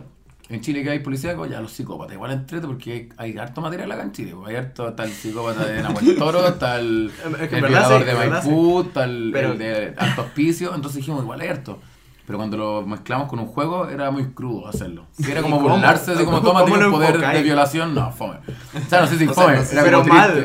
No, no. Entonces ahí como que tuvimos Como que- moralmente, moralmente incorrecto. Políticamente sí. Eso. De hecho, eso es, es nuestro último plan que tenemos. Como llevar a cabo esa idea, pero en, otro, Pero no en otra juego, plataforma. juego, claro. Sí, está bien. ¿Cachai? Eso. Y ahí estuvo la Isa. Nos desviamos del tema, quizás. Sí. ¿O no? Pero no importa, pero va, no va bien. Sigue avanzando. contando porque está muy interesante. Que la Isa, avanzando. la que anda en La el sur, Isadora. Isadora, eh, empezó a buscar en internet y historias sobre policía. Y apareció un texto que había subido la PDI hace muy poquito, porque habían cumplido los 79 años, creo. Y empezaba con que era una historia de una novela, pero era real. De ahí empezó a leerlo en voz alta y nosotros estábamos así escuchando en el living. Y era como perfecto. Una- ¿Y de qué se trataba? Del departamento 50 de... Pero de explícalo a la gente porque Ah. no todo el mundo sabe que es el departamento 50 de la... Bueno, yo tampoco sabía hasta Ah, su bueno, juego. El departamento, el departamento 50 es un departamento de la Policía de Investigaciones de Chile que le asignaron la investigación de los espías eh, nazis que estaban infiltrados en Chile, Nazis ¿Se en entendió? Chile, sí. ¿o no? Sí. Sí. Claro. Porque había mucho movimiento en esa época, Segunda Guerra Mundial y antes, eh, porque se estaban haciendo la- las colonias alemanas en el sur. Y se empezaban a mover, se empezaron a armar. Entonces el... eh, ¿Cómo se llama? El gobierno, supongo. Sí. Le puso ojo ahí y asignó al departamento 50. O sea, crearon una unidad Una- especial sí, para... y secreta. Ah. De hecho, Ok. todavía está clasificado los, los documentos. Son como varios... ¿Son tomos. clasificados? Sí, de hecho hace poco salió una noticia, ¿no la vieron? Por ahí. Una semana antes del lanzamiento Uy, justo. pasó. Va. Sí. Se salió en la noticia, la tercera de hecho salió, pueden revisarlo. Entonces Eh, tuvimos nazis en Chile. Eso, es sí, lo que... Sí, eso- Hay unos diputados que quieren desclasificar lo- los tomos, que son varios tomos. Ahí está toda la información. Está toda la información real. Claro. Y se me olvidó. Y eso, eso, ok, eso, eso fue su puntapié inicial. ¿Cuándo, Ah, ¿cuándo fue era- eso? eso más era o menos? una plana. Para contextuarnos en términos de Eh, años, porque ustedes empezaron en 2014, Fue al el juego salió en del 2014. 2017. Eso ¿Cómo, fue en mayo. mayo? Mayo 2014. Mayo 2014. Mayo 2014. Me he atrasado igual con... Sí. Ya. Y, y aquí dijeron, ok, este es el tema. Sí, ese es el tema. Onda, hay que investigar. Porque, y buscamos en internet y muy poquito. Muy poquito. en Entonces. ¿qué, qué Encontramos hicieron? solamente, por ejemplo, en, en unas noticias inglesas encontramos Mm, mm. información Inglesas. de... ¿Por el- qué, el- el por qué en las noticias inglesas No, hay información de nazis en Chile? Decía el mayor departamento nazi No sé. en el mundo. ¿Por qué Chile? Y salía policía de Chile. ¿En etcétera, serio? etcétera. Y de hecho en Chile no había nada. Y fuimos a la PDI y no había nada. PDI, por si acaso, es la Policía de De Investigaciones. investigación, que es- Y nos dijeron que no. O sea, ellos verdad ellos- había, ellos pero eran de la PDI y esta es la Policía de Investigaciones. Es otro otra institución. O sea, pero era como, era como medio, Medio- difícil llegar a los documentos.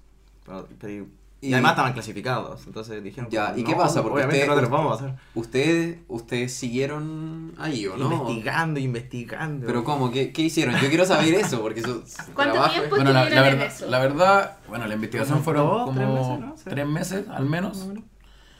Y como ya no había eh, información por internet, tuvimos que recurrir a los diarios. Al viejo. A, a la, a la vieja confiable A los diarios, pero los diarios no actuales. De la época. de la Sí, época. po. Entonces, ¿dónde hay diarios de la época? Biblioteca. Eh, fuimos a la Biblioteca Nacional y fuimos a ver estas diapositivas de, de todos los diarios en verdad. No había uno específico porque no ¿Qué, sabíamos. año, ¿Qué años aproximadamente para centrar a la gente? del- Del 39 al 39 al 45. 45. Pero había un diario que era, 1940. era el Ercilla. Que es O sea, eso lo encontramos No sé en, si el, era esa eh, en el momento. Por ejemplo, entre buscando diarios, como que eh, en el único que encontramos algo fue en el Ercilla. Que era una, no sé si era, revi- era revista. Una revista. Era una Ah, revista en esa época también era ese revista. tiempo, pero... Sí, una Y ahí encontramos documentos. Al final nos enfocamos en la Ercilla. Porque ahí salía todas las semanas cosas. Entonces nosotros agarramos el diario, todas las diapos, y teníamos que hojearlo todos los días de cada año para ver cuándo salía alguna Algo información. Entonces, cada ciertos días de la semana salían hallazgos. Entonces salían dos planas, una plana y historias continuadas. Así como, por ejemplo, ¿se acuerdan que la semana pasada hablamos de, no sé, de tal alemán? Ya ahora lo encontramos. Ahora, no sé, ahora está preso, ahora lo deportamos, eh, encontramos Wow. tal cosa en, en la casa de él. Tiene una casa en Providencia, tiene una casa en, en Puerto Vara. Eh, no sé, hay un muro, de doble muro con un metro de profundidad eh, donde hay armas y millones de dólares escondidos. Hay armas, hay disfraces, etcétera. Entonces ahí empezamos como a a enamorarnos del tema porque era muy entretenido. Es que sí, es ir siguiendo una teleserie. Y aparte, Una- una historia oculta también. aparte Sí. que los policías también tenían su, su historia, pues, no sé, pues, compramos una moto para seguirlos porque para que para pasar desapercibido, eh, era todo secreto. Claro, y eso, y eso lo ponían en la revista Ercilla, así como compramos una moto para pasar desapercibido, No, no, pero lo ponemos en la revista. Yo no, no me acuerdo muy bien, pero, pero creo que había un. El periodista de Arcilla, de Ercilla, seguía a los detectives. Como que trabajaba con los detectives. ¿Y no se pusieron en contacto con el periodista? Nunca. Quizá, no sé, está muy viejito.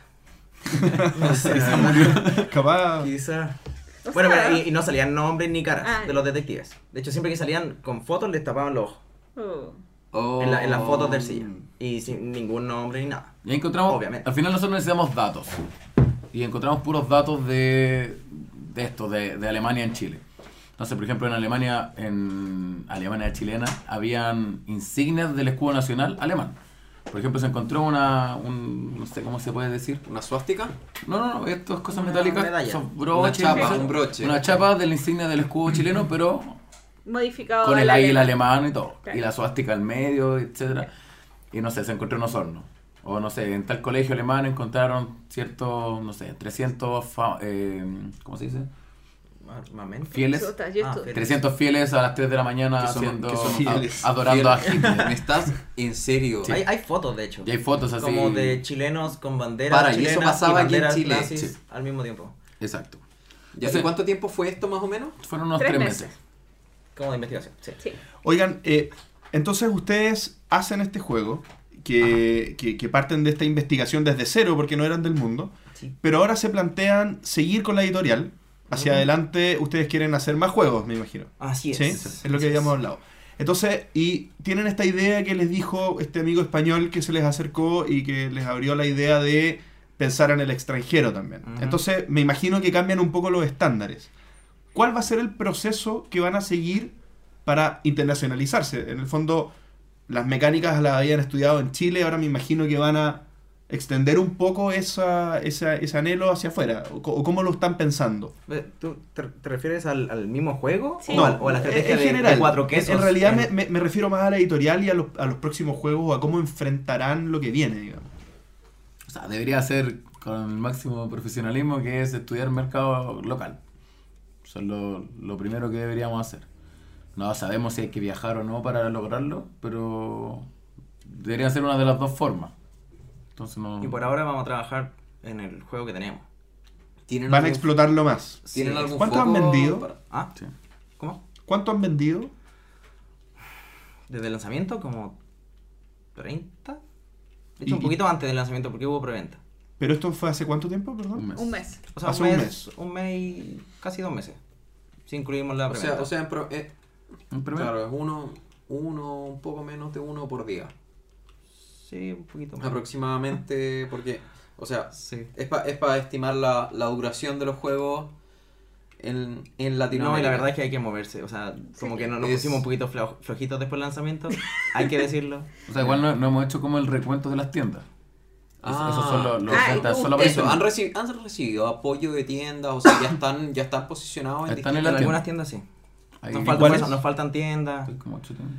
Estamos en el Panteón del Juego, Original Toy, eh, Warpig, Warpig. estamos en Guild Wars, Guild Guild Dreams. Dreams también. La tía Pilar nos escucha. Estamos... Ella, ah, sí, sí. Un saludo a la tía Pilar. Perdón. Eh, estamos... eh, no estamos en Entre Juegos. ¿No? No, no quisieron nuestro juego. Por el nombre. Oh, por el nombre. Por Ah. el nombre. Ah, ya. Claro. Queremos entender por qué. Bueno, estamos. ¿qué? ¿Dónde estamos? Estamos en. Ay, no recuerdo. Eh, no, no recuerdo. Bueno, y, y el tema de distribución en el extranjero lo han visto de alguna manera. O sea, está el plan, pero no, le- no, no hemos visto la estrategia, la Ya. verdad. Porque ahora estamos con- en Santiago, ahora estamos como empezando a, a- a trabajar de nuevo, ya a Ya. full. Porque por eso no, no, nos relajamos un poco. Y tirar para eh, regiones y. Oye, lo del, lo del sacarlo a, a otros países es sí o sí, porque en verdad yo creo, creo yo, que nos vamos a vender mil en Chile. No, Es muy Claro, complicado. es que- es, es complicado. Y la única solución es- sacarlo. Es que ¿Y qué- justamente. ¿Cómo lo van a hacer? Perdón, perdón, dale. No, es que contextualizar un poco que el juego es un juego tamaño Catán, más o menos la caja. Caja la mitad de alta, pero probablemente el mismo ancho. Claro. ancho y Entonces, largo. no es un juego que uno. O sea, un filler lo compro sí, Sí, o sí, sí, pero sí. no es un juego que, que es tan fácil de comprar. Sí, obviamente. Pero ten- tenemos los contactos de, de tiendas de eh, otros países. Ya, perfecto. Pero to- todavía no hemos hecho el, Ya, ahí el ¿Cuánto business, vale? El negocio. 37,900. 37 no Ah, es. eh, Es que es no juego- menor. Claro. No, es que es juego. es Como que- 50 euros, eso. Mira, sinceramente yo, te, yo te digo, creo que he jugado la mayoría de los juegos chilenos, probablemente este. eh, no he visto todavía el Mi Tierra Nueva Era, lamentablemente, eh, porque probablemente ya ten- tengo el Mi Tierra y no me ha interesado tanto meterme en ese, pero probablemente este es el mejor producido de todos los juegos que yo he visto Ah, chilenos. mira. O sea, y son componentes buenos, buenos. Sin embargo, ahí yo tenía una duda. Ajá. Importante. importante. A ver, ¿qué? Porque la buena onda. uno abre, Después nos vamos. abre la caja y es precioso. Los componentes son súper buenos. Todo bien. Sin embargo, Hasta antes de abrir la caja, No. uno tiene un sticker pegado que dice... Ah, Chicos, eh, el manual de adentro no es tan bueno, así que descar... Bueno, no lo dice así, pero no, dice... Pero pueden descargar el manual corregido en nuestro sitio web. ¿Qué pasó ahí? ¿Qué pasó ahí? Uf. Eh, la verdad es que por cosas de tiempo mandamos a hacer el manual antes. De, de- o sea, lo mandamos a hacer. Y seguimos probando el juego y seguimos viendo fallas. Eso es lo que pasó. Mm. Y decidimos hacer, Una versión... sí, on- lo correcto, en verdad. O sea, O entregarle una mejor versión, porque el juego es jugable perfectamente con el, con el manual que... Pero cambiaron reglas. O, o- Son detallitos. O cambiaron Adaptamos. explicaciones de las mismas reglas. Adaptamos reglas. No, hay, eso- hay reglas que, que están cambiando. ¿Y, y eso cómo fue? Porque finalmente no es algo malo. De hecho, puede llegar a ser positivo si lo, si lo sinceran así, así Es que directamente. Lo que Sí, pasa es que fue. el proceso, el, esto se mandó a hacer el año pasado en junio. En junio no. junio y salió y salió ahora hace un Sí. mes. En o sea, junio fue casi Lo mandamos a hacer en junio. Nos dieron un mes para hacerle cambios, para mandar un prototipo, que era una pura caja. ¿Ya? Eh, llegó la caja, nos dimos cuenta de los errores y mandamos las correcciones. Posterior a eso, recién se hicieron como los contactos con la gente de juegos, con los creadores de juegos, con las ferias, con, Ah, con todo el mundo de juegos, que son los que nos dieron los mayores datos Con, los, pro- con el prototipo realmente se Con el- testeó con con, el gente que sí sabía. claro, claro. sea, por ejemplo, el cliente no sé, potencial. tenemos a, a cinco contactos o amigos de que hicieron juegos, los de ludoísmo, los de, no sé, del lado al lado, et- etcétera. Toda esa gente igual nos dieron datos y de gente más confiable que puede ser una misma persona que juega juegos solo por jugar. Alguien que ya ha creado juegos, alguien que ya tiene más experiencia, que dice, así que esto está como lento. O sea, es que esto no, no sé, se vería mejor de esta otra forma de, de decirlo. Y esos datos no, no hicieron como eh, caer en, en- crear algo nuevo por, por lo mismo, porque todavía no se lanzaba. Entonces dijimos, ¿qué hacemos? Lo lanzamos así y después hacemos una, una versión nueva o no, arreglemos al tiro, mandamos a hacer estos stickers y avisamos que hay una versión mejorada, es una sugerencia, y transparentemente, como tú dijiste. eh, hay, bueno, ellos mismos nos dijeron, en los juegos hay errores en todos los juegos. Y siempre hay una versión, y una segunda, y una tercera, y una cuarta. Entonces ahí nos dimos cuenta que, en verdad, no, no hay que esconder el error y hay que aprender del error y, y ojalá salir aereoso lo más posible. Entonces, Claro. Al, Eso- final, eso al- hicimos. al final, el juego es para que la gente lo pase bien. Y si podemos hacer unos arreglos necesarios para que la gente pueda pasarlo mejor, hay que hacerlo. Sí, yo encuentro yo encuentro súper bueno, o sea, es difícil atreverse a hacer eso, es muy difícil. Sin Sí, embargo, la decisión costó hay mucho, sí. Sin embargo, o sea, es para mejor de la comunidad, en especial el hecho Para que venga el hecho que venga que venga en la caja. El hecho que venga en la caja ya implica que yo no necesito ser un conocedor de juegos para poder darme cuenta de eso. Porque hay, mucho, hay muchos juegos que tienen erratas, que tienen, que tienen problemas, que tienen corrección de reglas, y si yo no soy conocedor, si yo no me meto a la BGG, si yo no estoy revisando los foros, nunca me voy a enterar y voy a estar jugando mal al juego, Sí. o voy a haberme comprado un juego que yo dije, oye, se juega así, el juego es malo y, y lo boto a la basura, o sea, no lo juego más ustedes lo sinceraron y eso les da la posibilidad de ir adaptando. E incluso ahora, hoy día, ¿saben qué? Me di cuenta que hay un error. Lo vuelvo Sí. a subir a la página. y Los próximos que Claro. lo compren van a estar sea, con vamos a las sacar otra reglas. O sea, se puede, de hecho, Obvio que sí. sin, sin cambiar las cartas que ya están impresas, se pueden ir arreglando el manual las veces que queramos si es que lo consideramos necesario. ¿Me entiendes? Que en verdad es afinar un poquito el juego. Sí, eso es. Bien, oye, estamos llegando al final de la entrevista, eh, pero quisiera que nos dieran algunas palabras al cierre de la entrevista, ojalá con algún aprendizaje o algún mensaje que quisieran dar de esta experiencia a los auditores. Mm, mm. El que quiera. Ajá. No tú, Sobre Pancho. todo su experiencia de desarrollo. Yo, Bueno. yo, yo habría dado un mensaje. Yo puedo hablar. Ah, eh, después habla Diego, supongo. Sí, dale. Eh, bueno, de partida, esta instancia la encuentro súper buena. Eh, no manejábamos mucho este tema de que existen estas. Los podcasts. Sí, pero sí es bueno saberlo que existen y, y es súper entretenido. Así que para los próximos invitados, totalmente recomendado.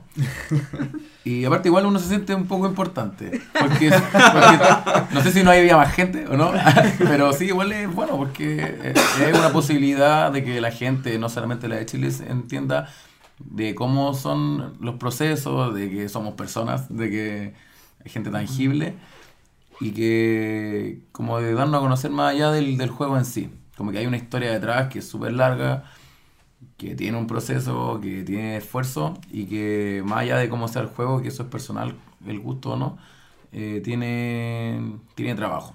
Y esto es valorable y como les dije en un principio, en, en Chile cuesta que pase esto y está pasando. Y en esta comunidad en la que estamos in- insertando recientemente, está pasando cada vez más. Entonces, bueno, porque es como apoyarse. Eso. Muchas gracias por la invitación y... Bueno, no ustedes te siguen con nosotros. que- Siguen con nosotros el resto del programa. Espe- esperemos, esperemos que no te haya aburrido en esto y te vayas. No, que no. Di- Diego, ¿algunas palabras al cierre? Em, De la entrevista. De la, entrevista. ¿Algún consejo, algún mensaje? Para la gente. Para la Para la gente. gente. Sí. Para la gente de sus casas. Para Hay- tus hay- colegas, hay muchos diseñadores, desarrolladores que nos escuchan. Para la gente que camina a sus trabajos. Sí, mucha gente camina a sus trabajos escuchándonos. ¿De verdad? Sí. Qué bonito, qué bonito. Yo. Yo creo que el mejor consejo un consejo. Que es eh, atreverse a hacerlo. Porque hay mucha gente que sabe mucho más que nosotros. Y que son mucho mejores en lo que hacen. Y más experiencia y todo. Y están los fondos para hacerlo. Porque es uno de los peros más grandes. Que es el financiamiento. Y es eso, en verdad, lanzarse, trabajar, onda, trabajar, trabajar, si al final nosotros fueron tres años, pero vale la pena todo el rato. Excelente. Buenísimo consejo, ese me gustó, Diego. Y con esto nos vamos a la siguiente sección del programa, las Las noticias. Y comenzando con las noticias en el entreturno, bueno, para esta semana tenemos dos noticias que son bastante importantes a mi gusto. La primera es que salieron los nominados al famoso Spiel des Jahres, o des Jahres. No en o- francés. ¿eh? Sí, es que, bueno, estábamos tratando de, tratando de Recién estábamos un hablando de un juego alemán, por lo tanto tu pronunciación alemana... Eh... Sí, sorry, que mis genes alemanes se han visto como deteriorados por el vino chileno que estoy tomando. ¿Ya? Eh, dentro de los nominados para el Spiel des Jahres normal está el King Domino, el Magic Maze y el Dorado. Eh, bueno, yo quiero decir algo. Esto ¿Quieres no es decir algo? noticia, esto pasó hace dos semanas, Pancho. Pero bueno, hace dos semanas que no grabamos, sorry. Pero lo importante, no, sí, era una broma. Lo importante es que eh, nosotros las noticias, lo más importante, más allá de decir una noticia, es lo que comentamos detrás. Así que valido que esto sea una noticia en esta sección. Es noticia.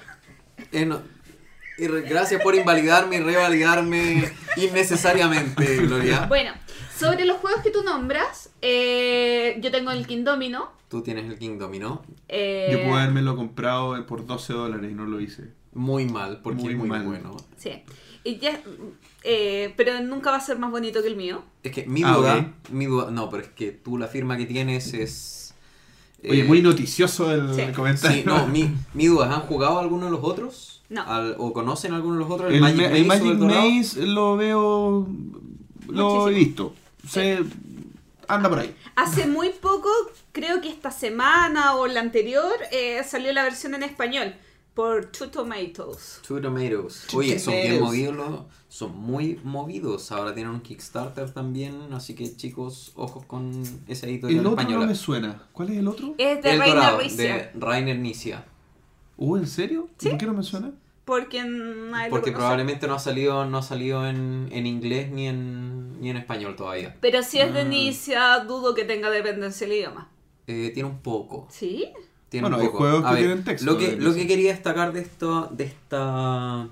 Me llama la atención el King Domino que haya sido nominado al Spiel des Jahres. El Magic Maze, para los que no saben, es un juego donde básicamente se juega de... Es un cooperativo, ¿no? Es Sí. un cooperativo donde todos tienen que salir, pero a diferencia de un típico maze que es como escapar del laberinto, esto todos son cuatro seres eh, como de fantasía, así como está el elfo, el enano, el mago, el no sé qué, y tienen que escapar de un mall, no sé por qué, de un shopping center, entre todos, pero antes de eso cada uno tiene que comprar su arma especial, entonces el... En una el tienda elfo- del mall. el- sí, el elfo tiene que comprar su arco, el, el enano tiene que comprar su hacha y no sé qué.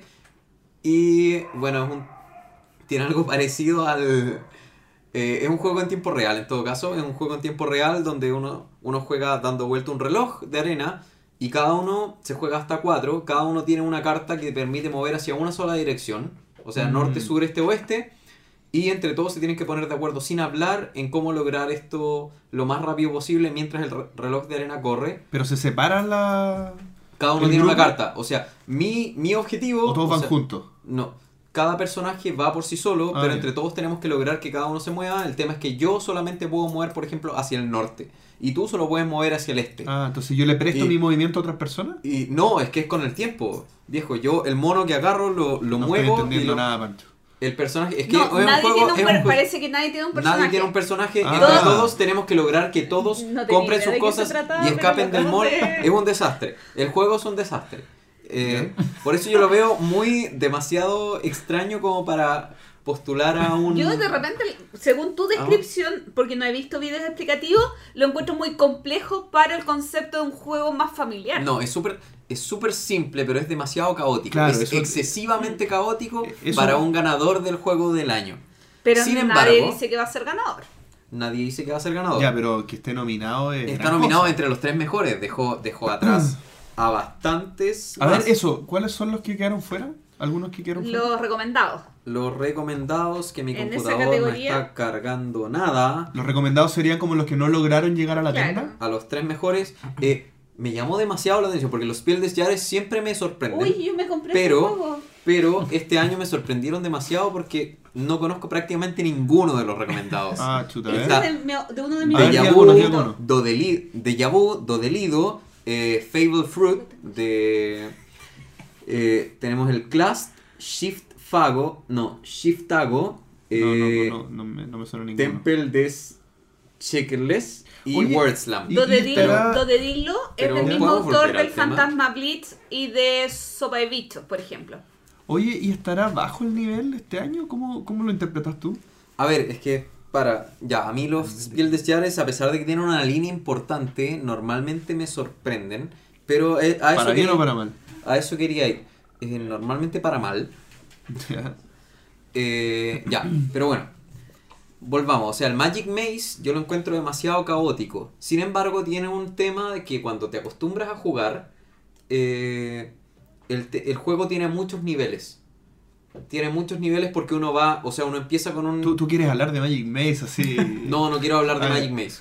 Entonces, El, el juego empieza con una cuadrícula donde están los cuatro personajes y uno tiene que ir descubriendo la- los diferentes lugares del mall.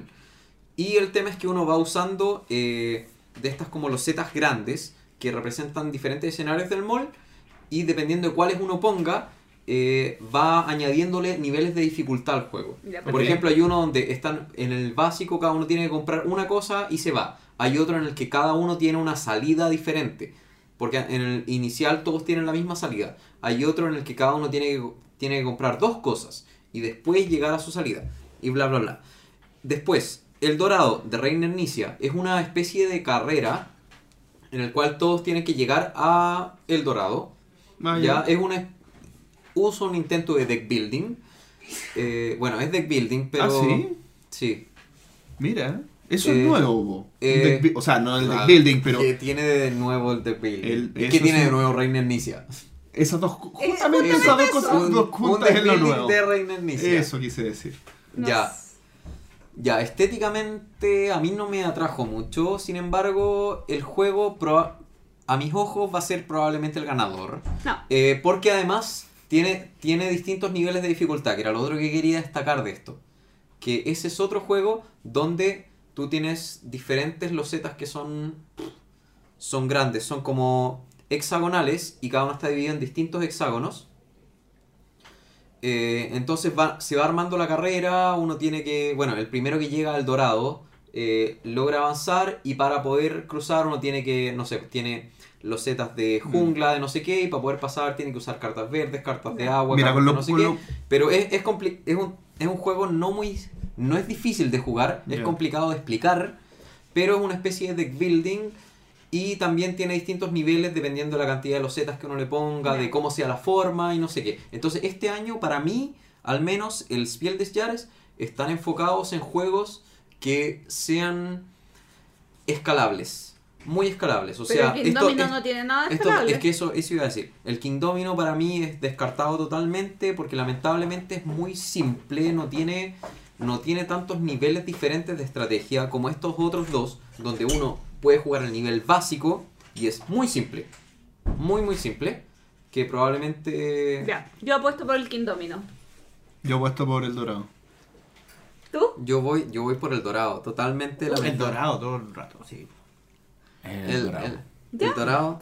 No, no, O sea, vere- o sea no un, deck, un veremos deck en- building de Reiner Canicia. weón. Es como. Pero más que, más que eso, yo creo que la tendencia que están buscando en el Spiel des Jahres, si dos de los tres nominados son juegos que son escalables, que tienen distintas etapas, donde puede empezar de muy fácil a muy difícil y lo va escalando desde el nivel familiar hasta el nivel muy jugón, porque dependiendo las, de los componentes que uno incluye en el juego o de cómo se arma el juego base, Sí. va a ser...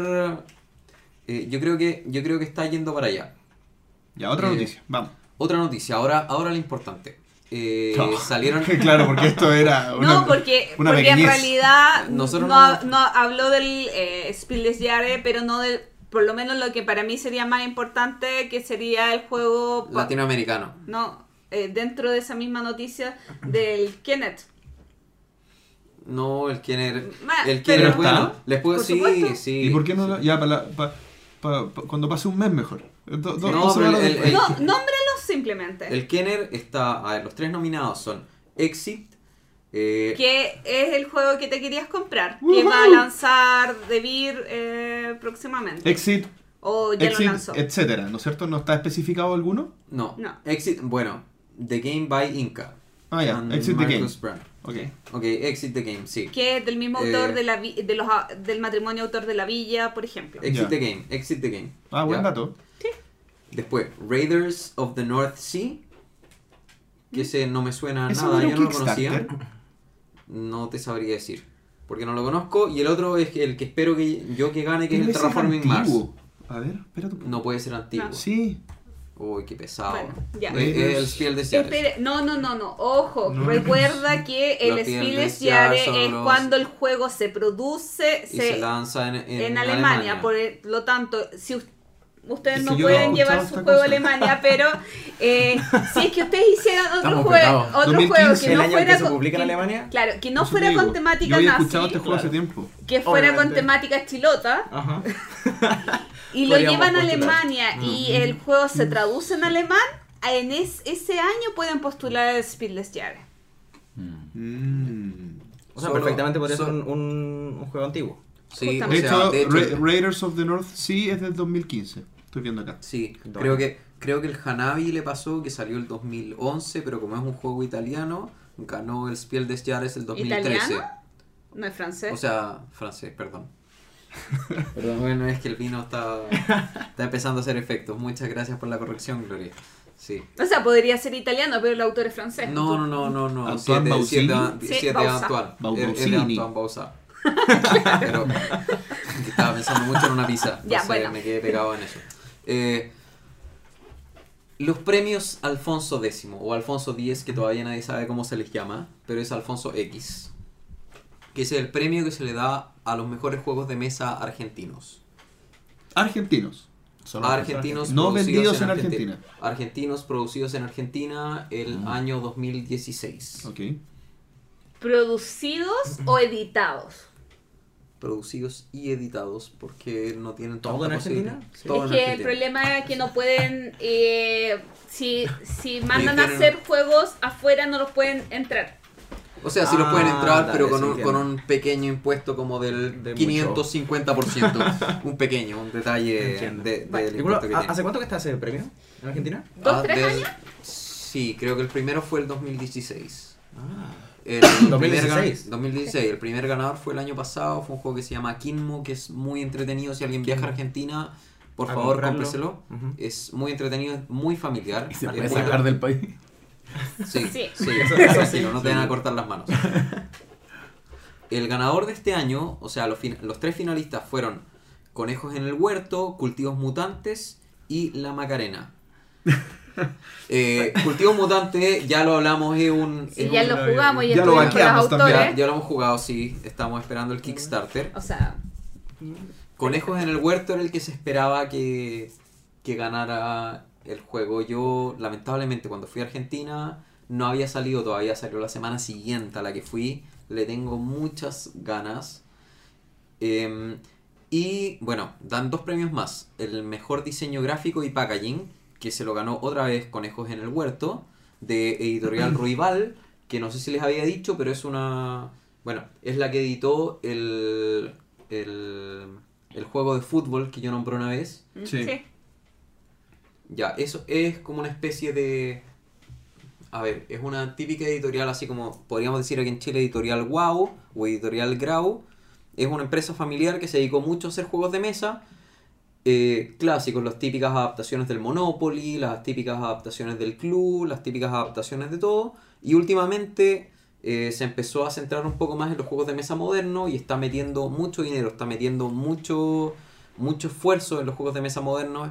Este juego que se llama CFC, Cartas Fútbol Club, que fue el que yo les nombré una vez, eh, lo editaron ellos y mandaron a hacer 5.000 unidades. Yo creo que es, Wow. Es Mm. el juego latinoamericano que más unidades ha lanzado Mm. en su primera edición y en cerca de un año vendió la mitad. O sea, yo creo que no, no hay juego latinoamericano que haya vendido más copias que Sí, este. es que hablemos que Claro. igual la población argentina probablemente es de la más numerosa que en Latinoamérica, ¿o ¿no? Y justo, justo para allá iba a apuntar no solo en la cantidad de, de, de habitantes, sino en todos los bloqueos que tienen ellos, hacen que Argentina sea un nicho súper importante. O sea, para mí, Latinoamérica está, tiene dos nichos súper fuertes para la generación de juegos de mesa. Y están dados por puntos súper antagónicos.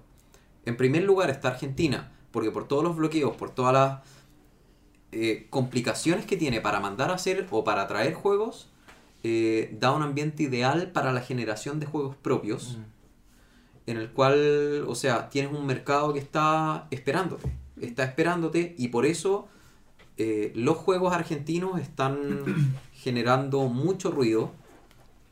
Y el otro lado es México, que con la apertura de Kickstarter, gracias a, a diferencia de Argentina, que Argentina está dado por lo cerrado que está, México, como se abrió Kickstarter a ellos, pueden empezar a generar infinitos proyectos que tienen al mundo de, de clientes. Entonces, ¿ustedes creen que haya que haya algún otro país que, que tenga opciones de, de ser un nicho importante? O sea, ¿ustedes creen que algún premio así como este de Argentina eh, se puede dar en algún otro país de Latinoamérica? No sé, Brasil, ¿no? ¿Cómo? ¿Qué, qué? Nosotros Uf. pensamos una vez en Colombia y Brasil. No sé, yo pienso en, en Brasil porque David tiene una, una base ahí en Brasil. David nació en Brasil, Claro. Y en Colombia también, ¿no? Hace poquito, Hace poquito, que están sí. en Colombia. Sí, para, para nosotros lamentablemente Brasil es un misterio, sin duda tienen... No, eh, dicen que el mercado es muy fuerte allá, sin embargo el, el hecho del idioma eh, es una complicación porque lamentablemente es el único país, bueno, junto con Guyana Francesa y Surinam, Que, que no es que, español. que no hablan en español, Ajá. pero ellos son un mercado potencial gigante. Pero entre ellos se entienden. Eh, no. ¿Sí? ¿No? Ah, No. No, Guyana Francesa Francés. habla francés. Ah, bueno. No, me refería entre los brasileños. Ah, claro. Y hay que hablar que son muchísimos. Eh, pero tampoco. A mí me agregaron a un grupo de. Yo estoy de, muchos grupos No, de eh, Facebook de Brasil, de puras mujeres que juegan. Mira. Ah, Fue no puedo ahí. Fue freak eso. Pero bueno. Sí, yo, yo para responder tu pregunta, lo que yo creo es que lo que hace falta es un premio latinoamericano potente. M- Más que pensar en algún nicho, Claro, Uno que unifique. ¿no? algo que unifique. O sea, a mí me gustaría saber co- cómo le ponemos un parámetro común a todos los desarrollos latinoamericanos para que todos emparejemos hacia arriba. Sí. Ah, O sea, si gana, por ejemplo, un año un juego que es colombiano, e- e- ese el- de ahí para abajo no puede ser. O sea, todos tienen que tratar de llegar a ese piso. Y el Sí. siguiente año alguien tiene que superar eso y puede ser un juego paraguayo y después todos tienen que llegar a ese piso y así nos vamos empujando Sí. entre todos a, a ser mejores. volviendo al ejemplo de. O sea, haciendo el ejemplo de Chile, este año se han lanzado cinco juegos. Sí. Claro. No sé No. si se me escapa alguno, pero cinco juegos no sé si da y, lo este, y suficiente. este año es bueno. No, obvio. Y no sé si cinco juegos da como para eh, comenzar a generar un premio. O sea, un Es premio que, es una cosa llama a la otra, yo Claro. creo. El premio Sí. también puede llamar a, A hacer más juegos. a hacer más juegos, claro. Si la Bueno, gente es le gusta poco, ganar. En verdad. Sí. Cinco es poco. O sea, quizás como país. Cinco, no, Claro. y, y- y Es por eso cinco, cinco es poco para, Para un premio. un Sí. premio, Claro, para un premio. pero cinco es mucho Comparado para un país. Y, y si tú comparas el año pasado, lo- si este año fueron cinco, el año pasado pueden haber sido dos, el Ajá. anterior ninguno. Claro. Y ese es el tema, o sea, lograr generar un premio que sea constante y que genere un estándar. Es un tema complejo y lo ideal sería en el fondo tener el apoyo. Yo lo he conversado un poco con algunas personas un poco más metidas en el tema. eh, de intentar generar algo latinoamericano no es tan simple, pero opciones están. Opciones están y hay que empezar a trabajarlas y ver qué, ver qué ocurre. Bien, con esto cerramos entonces la conversación sobre las noticias y pasamos entonces al tema de la semana.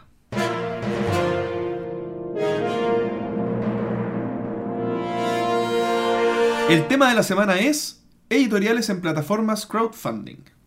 Bueno, en este caso, ¿a qué nos referimos? Básicamente es qué tan válido es que hayan editoriales, no me refiero a editoriales que hayan, no nos referimos a editoriales que hayan nacido netamente del crowdfunding, sino editoriales que ya estaban establecidas y que usan esta plataforma para lanzar sus juegos.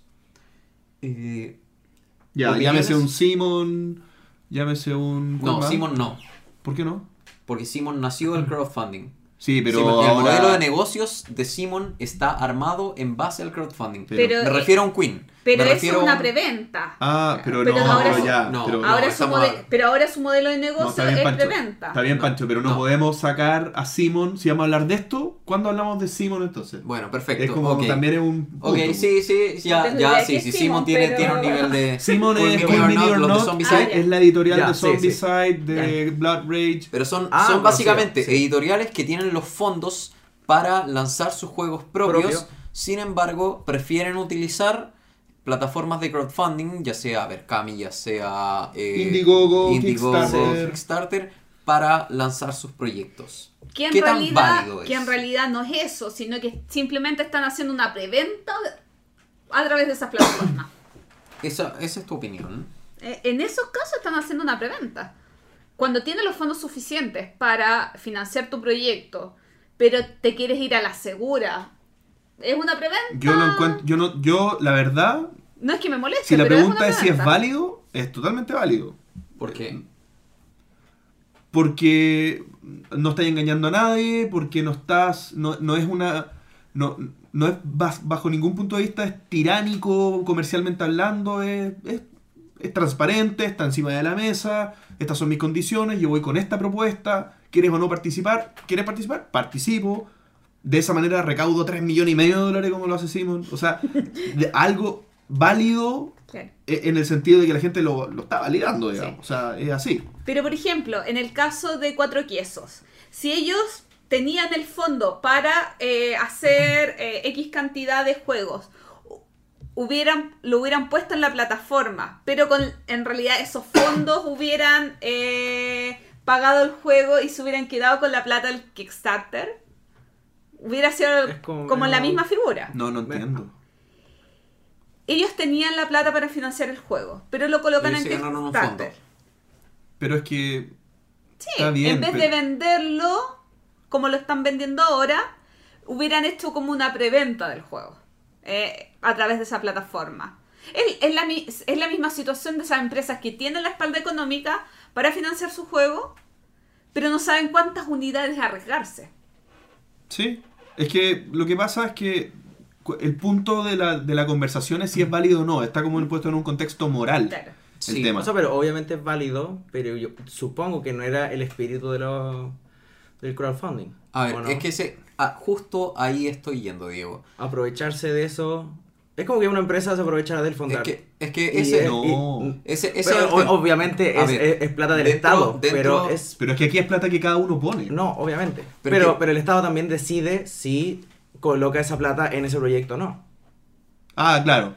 Son Sí, decisiones, pero igual se decide. Obviamente es, es plata del distinto Estado. porque en es el. Fondart está claro que es, es sin fines de lucro, pero acá hay un hay está yo estoy poniendo, No, oye, yo voy con mi empresa y yo quiero ganar plata. Sí. Y así lo voy a hacer. ¿Quieres participar o no? Sí, estoy de acuerdo, pum. Y de hecho, de hecho en el hobby, cuando digo el hobby en, en- en- los juegos de mesa, como que la gente quiere que a las empresas les vaya mejor. O sea, yo quiero... Claro, que onda, mejores la piratería eh. es criticada por eso, porque en el fondo eh, parte del argumento es, oye, estoy robándole un poco la propiedad intelectual a alguien que yo querría que le fuera mejor de lo que le está yendo. Entonces, no, no hay nada de malo. O sea, el fin del lucro aquí no estamos hablando de que es una industria que la gente que trabaja en juegos de mesa son multimillonarios. Aquí se sabe que son gente que se sacrifica porque gente como nosotros disfruta este hobby que para mí es muy lindo. Entonces, no, no. ¿Qué? ¿Qué pasó? Ya, es que ahí, ahí voy, así como ¿Ya? hay gente que se sacrifica, hay gente que sufre. eh, el tema es que el crowdfunding nació como una plataforma casi filantrópica, en la cual eh, gente que no tiene acceso a muchos recursos y que tiene una idea buena, un proyecto bueno, eh, postula para ver si su proyecto eh, convence a más gente. El tema es que se empezaron a meter gente que sí tiene los recursos, que sí tiene los medios, a generar proyectos que ellos podrían hacer perfectamente con sus propios medios. Sin embargo, dicen, oye, ¿sabes qué es más cómodo que me paguen antes? Sí, Entonces, No, no, ¿dónde, pero dónde, está la, ¿dónde está la parte filantrópica ahí? ¿Dónde está? Porque Kickstarter nació así, o sea, vamos a apoyar proyectos que no se pueden sustentar por sus propios medios. O sea, ¿tú crees que Queen de verdad no puede sacar sus juegos sin que los apoye Kickstarter? que yo creo que también se da otro tema, más allá de los recursos, sino es qué tan visible en este momento se ven eh, estos proyectos en estas plataformas. Sea, eh, la cantidad de juegos que el mismo Queen eh, vendería en tiendas o virtuales o físicas versus la cantidad de juegos que vende anticipadamente en una plataforma, yo creo que es brutal. Sí, no, yo creo que la- eh, tiene un punto Pancho. eh, tiene un punto, la- el punto de Gloria me, me parece más sensato eh, que, que es un poco ir con la corriente. El mercado pide, o sea, eh, hay canales, eh, está el canal de tienda, está el canal de internet y Kickstarter hoy día es un canal. Si en el fondo hay gente que se mete regularmente a Kickstarter, yo no sé quién hará eso. ¿ah? Eh, Bueno, yo no. Pero hay gente que lo hace y es una ventana de compra. Ahora, Kickstarter también muta. Y, Kickstarter no es un canal barato, ojo. Aquí también te estoy olvidando de eso. O sea, en el fondo, acá no es que Simon está poco más que evadiendo impuestos. O Queen está evadiendo impuestos y evadiendo como... eh, ¿Cómo se llama? Eh, eliminando todos los brokers y todos los terceros, digamos, que hay adelante de su cadena. Le cobran el 10%, no es menor. O sea, eh, y es un 10% de una, ¡pum! como te vaya en el proyecto. O sea, si, si por ejemplo lo, eh, son 100 mil dólares el mínimo y juntaste 110 mil dólares, eh, se va al 10%. Entonces, y, y si no junta, si no junta, no, no va a nada, digamos. ya, no, no, tampoco te hacen un recorte o te Ah, piden una buena cuota. pregunta. ¿no? Así como que les cobren una, un fee. No, no, no, no, creo. no, no, No, creo que no. no, No no. creo. Ninguna plataforma de crowdfunding te cobra si es que no cumpliste la... Ya, o sea, Ahora, Porque está basado para empresas chicas, para proyectos chicos. Para Entonces, si proyectos llega chicos, ahí, no para proyectos grandes, no para empresas no- grandes. Me imagino que Kickstarter tan forrado. Yo no sé cuánta gente trabajará en Kickstarter, pero que, que es, no sé, Black Rage que junta 4 millones de dólares le llegan 400 mil dólares así. O sea, es una brutalidad esta cuestión. Pero no tiene por qué trabajar más gente. No, voy al, Ah, al bueno. compadre que inventó esta, esta plataforma, se debe estar forrando, estoy diciendo. bueno. Sí, pero finalmente, o sea, Bendito. ese, ese es el tema. O sea, Bendito sea. se entiende entonces que hay un tema de no filantropía en eso. No hay no tienen problemas con, con que Pero, haya pero empresas es que en lo que no entiendo es por qué para ti eso es un tema tan importante. Porque finalmente, a ver, Porque, no es ojo, para- porque, no es- porque estás hablando de Kickstarter. Como que Kickstarter Sí, le Sí, perteneciera sí, al sí, hobby. perdón, perdón, estoy usando, estoy usando mucho ese término. Pero, Pero- es, es las plataformas de crowdfunding. Pero el igual. crowdfunding es financiamiento Sí, colectivo. sí. Pero Eh, discúlpame, ahí que creo que hay, hay algunas plataformas que todavía no se han viciado con esto. ¿En qué De sentido? que ¿A, las grandes empresas, claro, porque ¿A qué le llamas viciar eso? no, a lo que tú estás comentando como que la mala práctica de que las empresas grandes se metan a, a una plataforma de crowdfunding, pero en general las grandes empresas se metan a Kickstarter. Pero claro, porque es la más conocida. Justamente, pero no sé si las empresas más medianas que se meten a otras plataformas, como podría, no sé, Server Kami, eh, pasan eh, como por los mismos vicios. Pero es que no, no, insisto, para mí no es vicio. Vicio en el concepto que estábamos Porque hablando de, con Es un canal. O sea, tú vas a Kickstarter y no vas a Indiegogo, Sí. aun cuando Kickstarter es más caro que Indiegogo. Mucho más caro. O no sé qué tanto más caro, pero al menos hay mucha gente que necesita eh, cuidar el presupuesto de su campaña y se va a Indiegogo. Pero yo no me imagino a Simon migrando a Indiegogo porque no le sirve como canal, porque tiene menos, tiene menos llegada para afuera. Pierde, no sé, perderá el 30, el 20% de la gente que le compra. Y eso al final le sale peor. Entonces, Simon está comprando un canal. Está diciendo, oye, tú eres mi broker, toma, te paso el 10%. Y, y le sale a cuenta, obviamente. Y el mercado funciona así para Simon. O sea, quizás si pierde ese canal porque se regula o porque cambian las condiciones, va a tener que subir el precio de los juegos porque su modelo, como dice Pancho, está calculado con ese mecanismo. digamos, y así funcionan. Pero la definición como eh, primaria de por qué se, crea- eh, se crearon estas plataformas ha cambiado.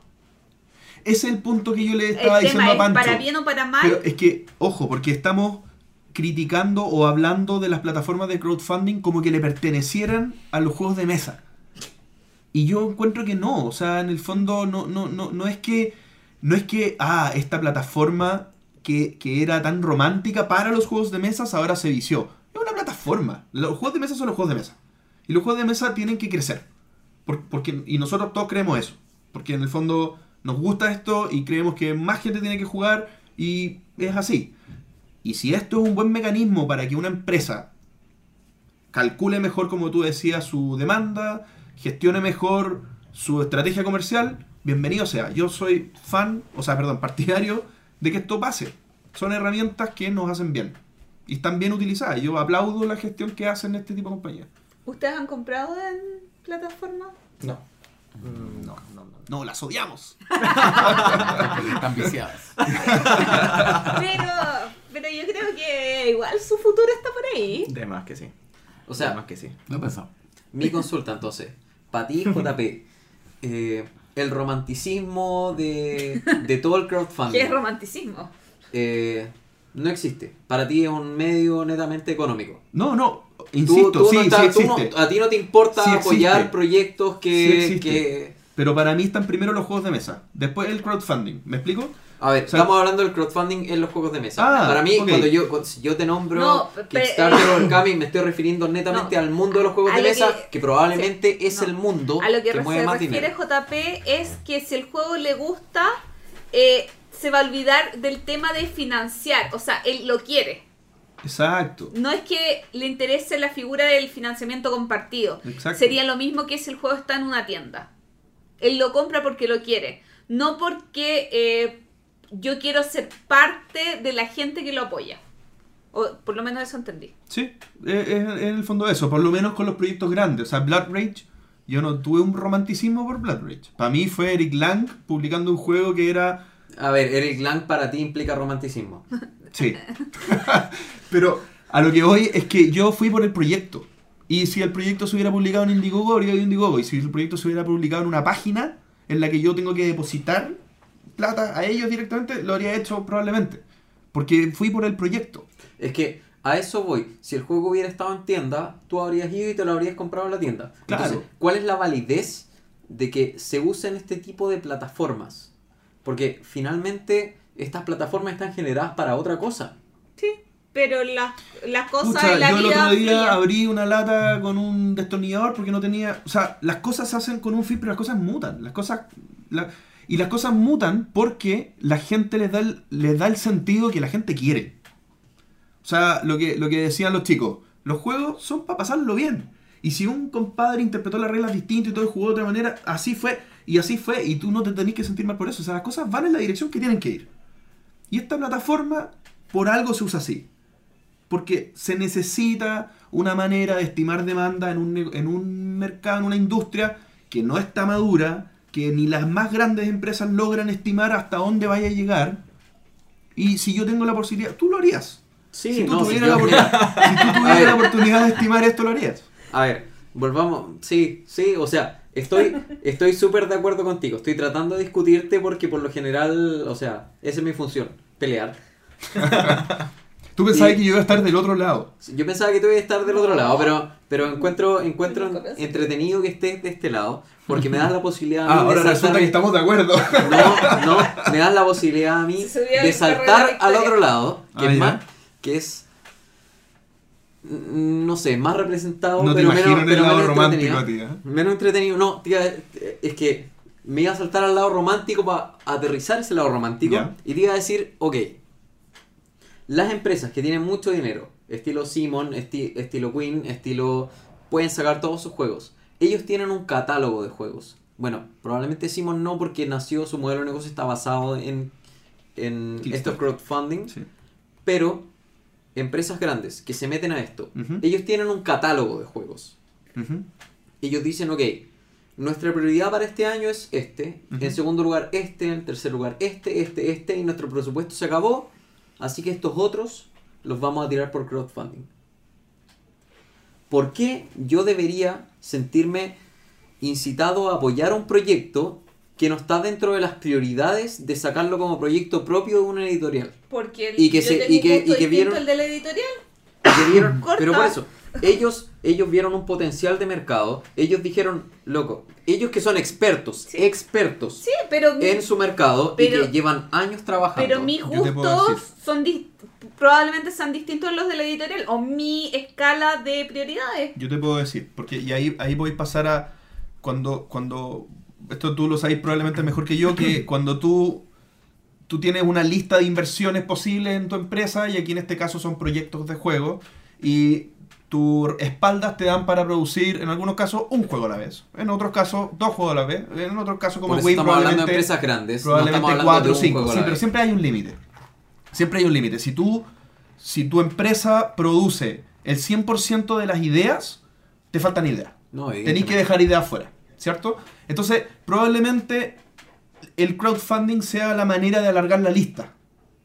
Bien, porque tu espalda es alta, pero no es infinita. Ojo, ok, te entiendo, te entiendo absolutamente. Sin embargo, yo te estoy hablando ahora del punto de vista del consumidor, que fue el que, el que me dijo la gloria. Que finalmente, si yo estoy apostando por una empresa y una empresa, ¿sabes qué? De los 8 proyectos que podía hacer en el año, no le dio prioridad al mío. Y yo estoy apostando por el proyecto 12, que era una que no le gustó dentro, o sea, no quedó en el top 8, porque yo debería confiar en que poner mi dinero ahí vale la pena. Porque Es que- eh, sabemos, es que yo no- sabemos, y. Espérame, espérame dos segundos. Sabemos y tenemos claro que que todos los proyectos de crowdfunding, o la mayoría, eh, son malos. O sea, la mayoría de los juegos de Kickstarter son malos. Ya, eh, digamos, el 80%, habrá un 20% que son muy buenos y que valen la pena. Gloria, Y yo no apuesto algo. por la empresa, yo apuesto por el diseñador, yo apuesto por la mecánica. Ay, ok, podría apostar por la temática. Es como... Pero ¿cuál es tu, Claro. ¿cuál es tu respaldo? Porque finalmente... No sé, o sea, estamos... Se supone que partimos de la base que la empresa es seria y que no se va a quedar con mi plata, que podría ser una opción. Pero, eh, pero yo apuesto por el diseñador, apuesto por la mecánica. No voy a apostar por la empresa. Porque no. probablemente la empresa es especialista en miniaturas. Y la verdad es que a mí no me interesan las miniaturas. Pero sabes que está sacando un euro que de un autor que me gusta y que la mecánica me convence. y que tiene- Claro, no es hay que ir caso a prioridad. caso. O Ahora sea, lo pero- que plantea Pancho, eh, yo no sé en verdad esto de la- que fuera estrategia de Queen, que casi que la basura tirarla por Kickstarter. eh, más que, pa- para mí todo decanta y cae por su propio peso. O sea, en el fondo, si fuera una estrategia, bien mala. Porque finalmente eh, van a pasar tres o cuatro proyectos de Kickstarter y va a ser como, oye, Queen... O sea, la gente que ve más, por ejemplo, Kickstarter que otras otro- otros canales va a decir Queen es pésimo. Entonces no creo que le convenga tanto tampoco. O sea, yo, yo- Depende. O sea, ahí si, su, es que- si su venta, si su venta es de 8000 juegos Sí, pero estáis por, por, por- estáis matando valor futuro. O sea, en el fondo estáis generando una mala imagen. Y no sé si eso es sustentable en el tiempo. A lo que voy es que estáis hablando de otro tema, de, de si es una buena estrategia. Para mí la pregunta es esa. ¿Es una buena estrategia o distinto a la pregunta que estáis haciendo de, de si es válido, es ético? Tirar un juego malo por el canal que tú quieras no es, no es poco ético. Es estúpido. Pero no es poco ético. Te matas. Pero- Claro, o sea, si tú tienes la reputación de Queen y eliges un canal para tirar tus malos juegos, es una mala estrategia para mí. No, no- no es que no estoy siendo poco ético. No sé si me explico.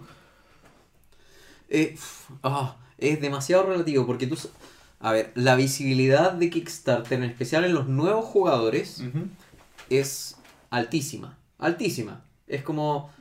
Dos, referen- dos referentes de- obligados a comprar. No, no, dos referentes de, de los nuevos jugadores son Dice Tower y Kickstarter.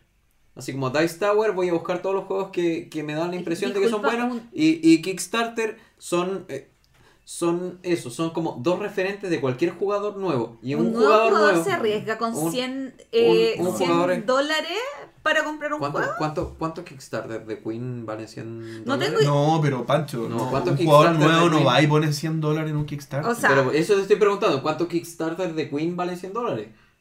ah, no, ni, ni nada. O sea, un, No, como ni nada. Es no, que- no valen nada, son gratis. no, un, un jugador nuevo no va a Kickstarter.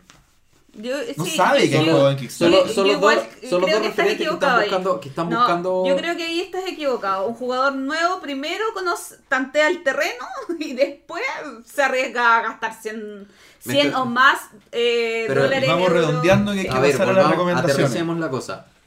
No estamos hablando de 100 dólares. Los Kickstarter de Queen no suelen ser de tanto dinero. Bueno, ya. Eh, y, Pero no, te estás no centrando volvamos, no, solamente no, en no una volvamos a editorial. Queen, no volvamos a Queen. Sí, Eh, porque digamos está- Red, Red No sé qué Raven, otra editorial grande Red hace esto. Raven o... eh, bueno, Red Raven también nació, nació en base a Kickstarter. pero ya. Pero irrelevante. Pero- hay, hay, otras, e- hay- otras editoriales que... Pero él no es lanzan- grande, po. Te refería a... Sí, sí, sí, pero, pero irrelevante. El tema, el tema es que son editoriales que, que están ahí, que tienen, que tienen los montos, que tienen, que tienen en el fondo todos los recursos para poder lanzar sus juegos. Sí, se entiende. Y, Se entiende. Es una y, decisión de- al y final. definen, y Kickstarter es un tema de hype. O sea, hoy en día está de moda postular y, y están las típicas encuestas en los grupos de Facebook. Uy, ¿cuántos Kickstarter me llegan este mes? O, uy, ¿a cuántos he postulado? O, uy, es un tema casi de de estatus social, así como, no, es que yo, yo postulé, yo postulaba a 15, Yo no, yo eso a da, pa- 18. eso da pa otro tema de la semana que es un planteamiento distinto, de, de vista del, com- del consumidor. De, de cómo... Pero es que, eso, es que eso era, esa era la vuelta que yo quería darle. O sea, no, pero no Sí, el desde el punto de vista- Vamos a- vamos Pero te tener- extendiste demasiado en Queen. Va- vamos a tener que dejar el tema hasta acá y archivamos entonces esta continuación del tema de la semana. Eh, pasamos entonces a las recomendaciones.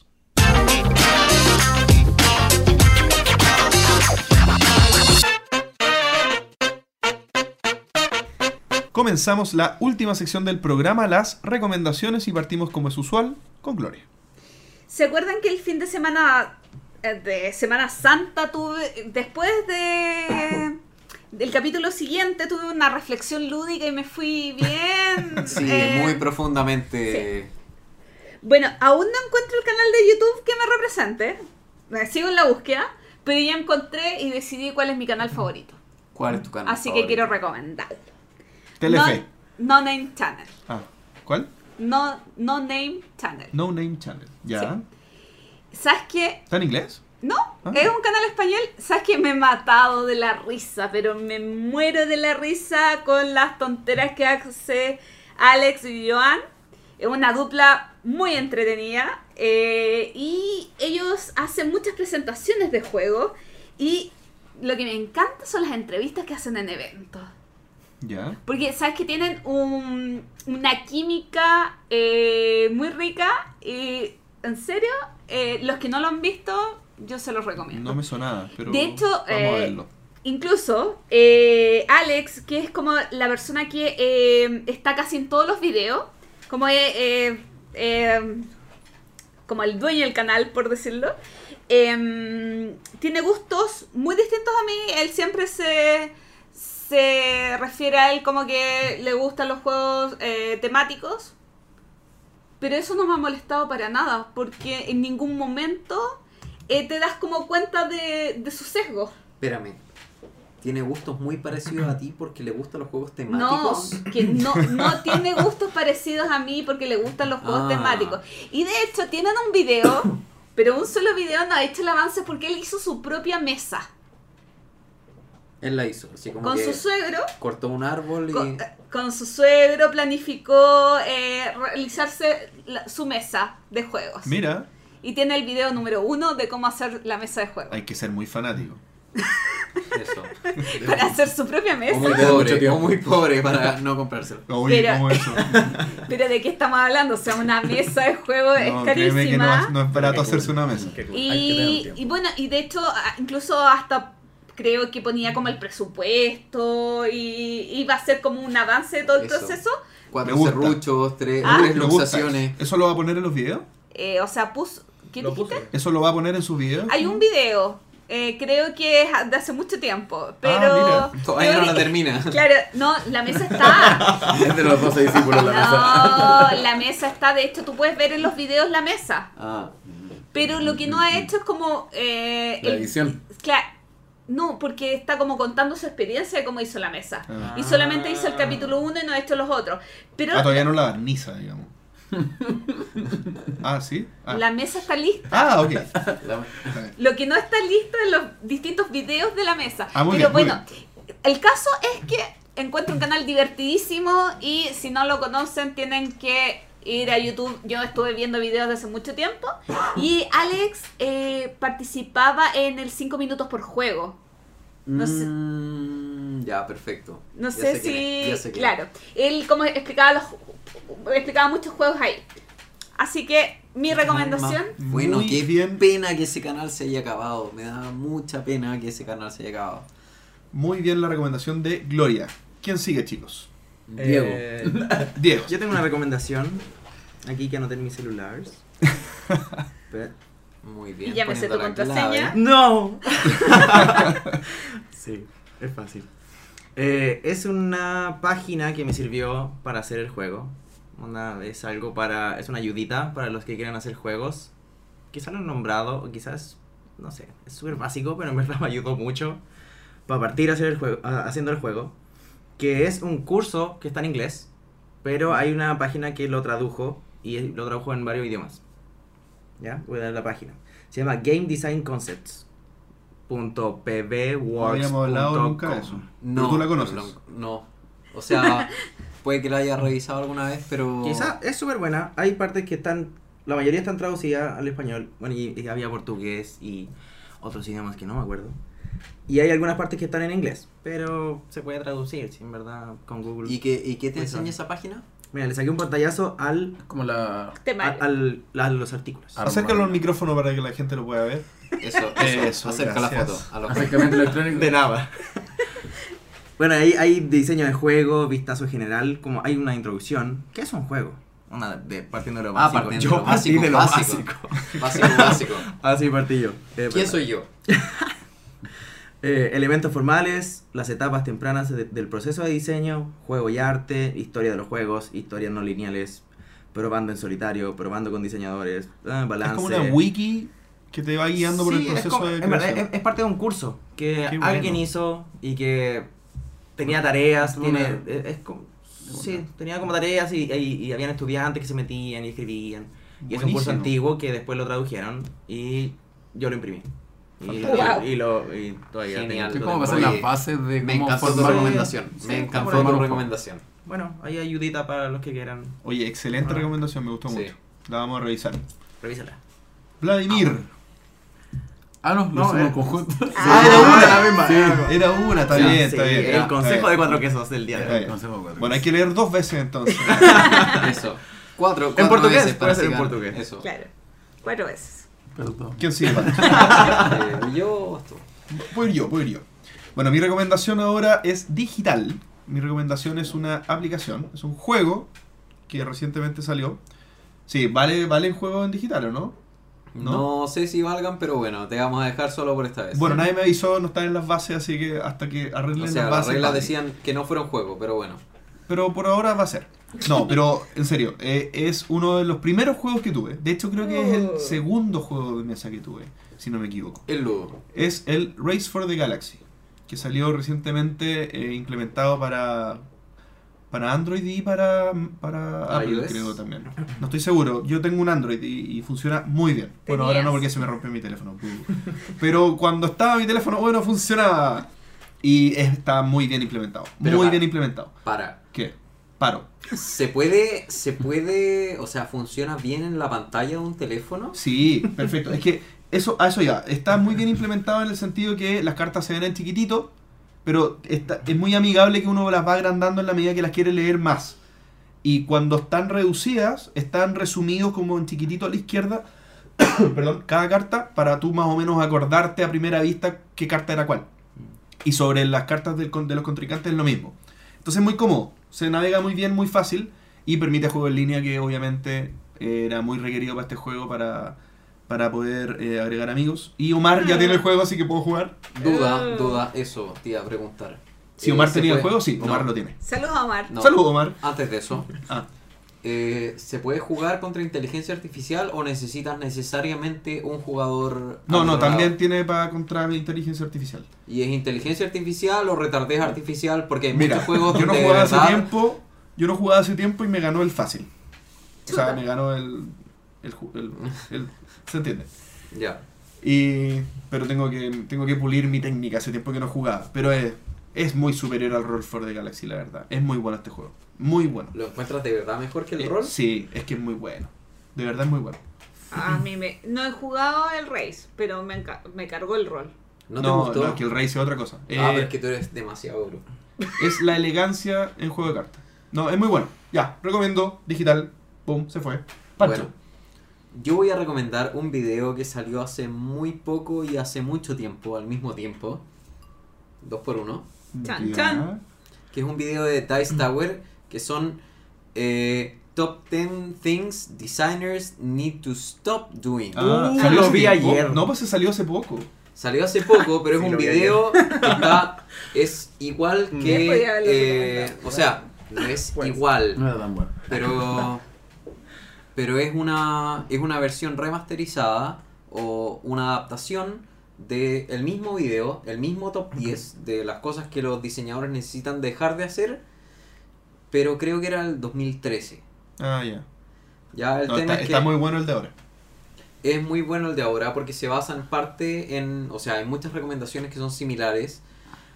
Las conversaciones no sé qué tan reales son, porque hay como comentarios que son los mismos, así como la recomendación es la misma, eh, la misma persona comenta lo mismo, y es como estos típicos videos que tú veías de Pin My Ride de MTV, donde, No. donde, tú, donde tú Bueno, decías, sí. oh, mira, estamos grabando a la chica que va, en- o sea, al, al, al que va a entrar a, a Pin My Ride de la casa de alguien, y decía, y tú grababas y tú decías, sí, sí, viene el chico, golpea la puerta, aparece la persona y dice, oh, no me lo esperaba, nunca lo supe, pero después aparece la cámara por detrás, dentro de la casa, y tú dices, a ver, ¿cómo estás grabando dentro de la casa si la persona no, cacho sabía? por qué decía eso, Es, pero... es que en el Claro. fondo está probablemente muy armado. Editado. Está muy armado sea, el video. Los comentarios, los comentarios están. No, du- no dudo que en muchos otros videos esto. eh, los videos de, de Dice Tower sean súper espontáneos. Pero en este caso probablemente no. Porque hay muchos comentarios que se repiten, hay, mucha, Sí. hay muchas recomendaciones que se repiten. Y probablemente ellos generaron eh, artificialmente las el mismo tipo de conversaciones porque era interesante. Puede ser, Pero es, un, ser. pero es un video que vale mucho la pena ver. Y no vean Pin My Ride, porque es muy malo. Oh, ¿Ustedes lo habían visto? ¿Qué cosa? Eh, ese el video, video, sí, ¿qué te pareció? No, el También. video que acabas de recomendar. ¿Qué te pareció, Diego? Eh, bueno, pues, en verdad ya había visto algunos videos de, de Dice Tower, pero este sí, pues, porque... Onda, ¿Y habías cometido consejos alguno de esos directos. errores? Sí, son consejos directos. ¿Habían cometido algunos de esos errores? Hay varios consejos que son como de diseño en general. Ya. Como el no enamorarse del, del producto, que eso pasa mucho, y eso pasa por el ego, porque que quiero esto, que quiero y Es tiene que que, mi hijo, estar. es mi hijo. sí, las trampas pero al final tenéis que dejar. Onda, eh, eso lo repitieron varias veces de distintas formas. Sí. Pero Sí. sí, había, había algo que nosotros hicimos y fue Eso nos costó. uh. Nosotros el, cuando lo cambiamos el juego, lo cambiamos entero. Toda la forma de la jugabilidad. ¿Por qué? Porque escuchamos muchas veces que, nos, que sea competitivo, que sea colaborativo, etcétera Ya, cambiémoslo. Y fue como, Y no, todo nuestro trabajo, ya cambiémoslo. Hay que escuchar al pueblo. y lo escuchamos pues, y tuvimos que cambiar y cambiamos todo, la gráfica, todo. Todo lo que ya no había gustado, lo cambiamos de nuevo. Entonces, para, para mejor. sí, Entonces, Eso es lo importante. para mejor. Bien, todo bien. se fue otro capítulo más, el décimo quinto eh, de El Entreturno y eh, voy a hacer, eh, eh, ¿cómo se llama? Algo que ya quiero hacer rutinario, eh, pedirle las palabras al cierre a nuestros invitados. Así que Vladimir o Diego. Diego, perdón, eh, cuéntenos eh, palabras para finalizar, qué les pareció o algún comentario final que le quieran regalar a nuestros auditores. Eh, bueno, yo a partir, Diego va a terminar con algo planeado. Eso, él, él va a terminar con, con lo más importante. Claro. Exacto. O sea, más que Lo más profundo. Sí, lo más importante, lo más conveniente. Ah, puede ser una, una Exacto, publicidad. ¿eh? exacto. Puede ser, puede ser, no es problema. Eh, bueno, como había adelantado antes, eh, dar las gracias a, a ustedes por la oportunidad. Eh, dar las gracias por darnos a conocer este como mundo nuevo. un Ah, a nosotros. decir cerveza. Y gracias por las cuatro cervezas que, que tengo al frente. Eh, no, todo muy bien, todo muy cómodo y eh, súper entretenido. En verdad disfruté mucho el programa, en los espacios, los momentos que se hablaron de demás cosas. Eh, fue entretenido. Y nada, como dije antes también, el- se lo recomiendo a los próximos invitados. Por favor, que los busquen ellos a ustedes. Espero que tengan un correo lleno de solicitudes. Que de- nos busquen a todos. Exacto. Busquen a los bien. chiquillos para que vengan, para que sean entrevistados en verdad. Muchas gracias. Excelente. Diego. Eh, yo quiero dar un avisillo. Exacto. ¿Puedo, no? Buenísimo. Por supuesto. Sí, por favor. Adelante. Cobramos la hora. No. Arik. El Eh, que ta- hemos estado trabajando para una promoción que va a empezar mañana por el Día del Padre. O sea, Y- van- o sea, empezó, Hace- ¡Oh, no! Hace, hace- hace como cuatro días. atrasados. empezó, claro, hace varios, algunos días. para Bueno, mañana, escuchando. mañana después de, de, de, De power de despertar. Pero el momento que escuchen esto va a estar todavía. Ah, sí. ¿Hasta Ok. cuándo está? Va a estar hasta el 15. Perfecto. No, hasta el.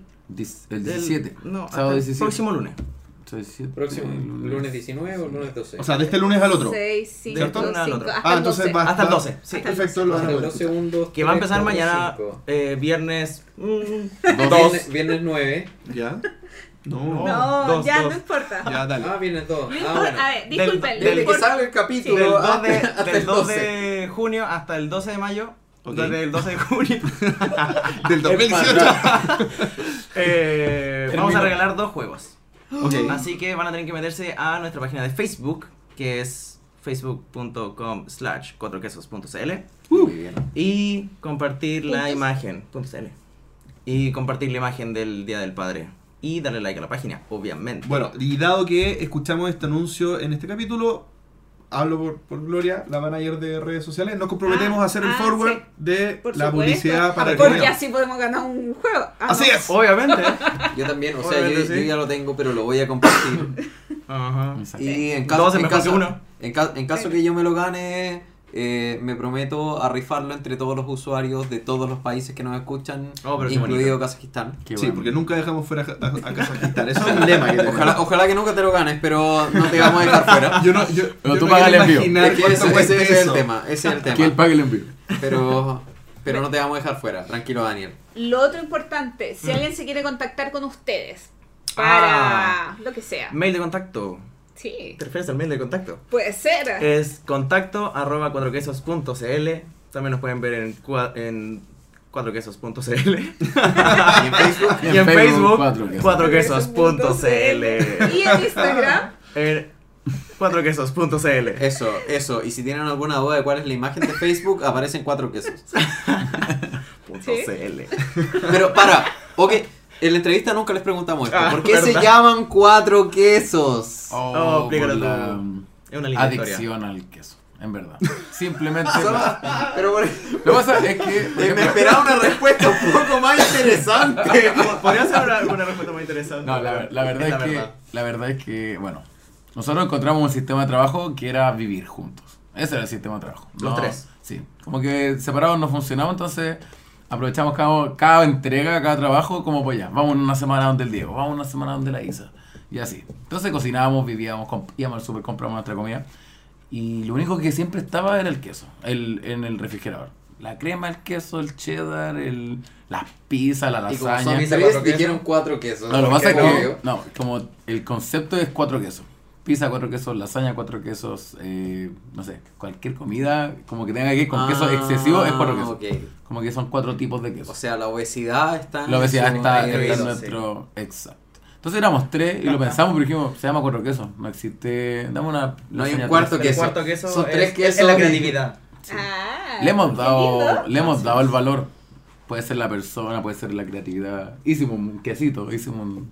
Ah, claro. Tenemos personajes. Entonces le buscamos, pero el sentido primero fue la comida. Y eso nos, nos motivaba como que trabajamos... Lo que, lo que, lo que mueve el mundo. Es que La comida nos motivaba. No me interesaba la nota, no, no, no Es importa. que en verdad, juego. si nos conocieran, lo, lo- no sé cómo se puede decir, no son televidentes, son auditores. Las personitas en su casa. Somos bien gordos. ¿ah? Eso. Sí, es verdad. Es Bueno, eh, el entreturno también tiene el nombre porque entre el turno igual uno come queso. ¿No? O sea, no necesariamente queso, no puede comer otras cosas, Comida. pero. Eso es lo. No, pero en verdad es una adicción así como que ya hagamos arroz con... ¿Y si le ponemos queso? Tengo una barrita de Todo queso. se arregla con queso. Creo que la cazuela es la única que no hemos hecho con queso, pero todo con queso es rico. Bueno chicos, muchísimas gracias, Gracias por estar aquí. Gracias, en verdad, por eh, por compartir este rato con nosotros. Yo creo que toda la gente que nos lo escuchó se divirtió igual que nosotros eh, en este ratito. Así es, muchísimas gracias por haber estado con nosotros y muchas gracias a todos por haber escuchado. Hasta la próxima. Chaito. Chao. Adiós, adiós.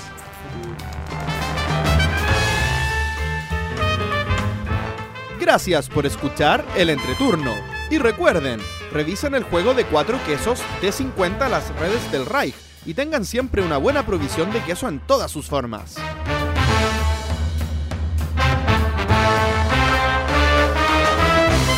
¿Y ustedes, qué opinan de las plataformas de crowdfunding? Envíenos sus comentarios al correo elentreturno.gmail.com. Además, envíenos preguntas o temas que quieran que conversemos en el programa.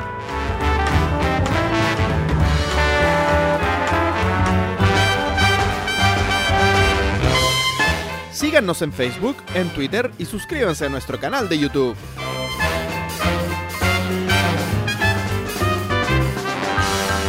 Escúchenos en dos semanas más en nuestro próximo capítulo de El Entreturno. Gracias de nuevo y hasta la próxima.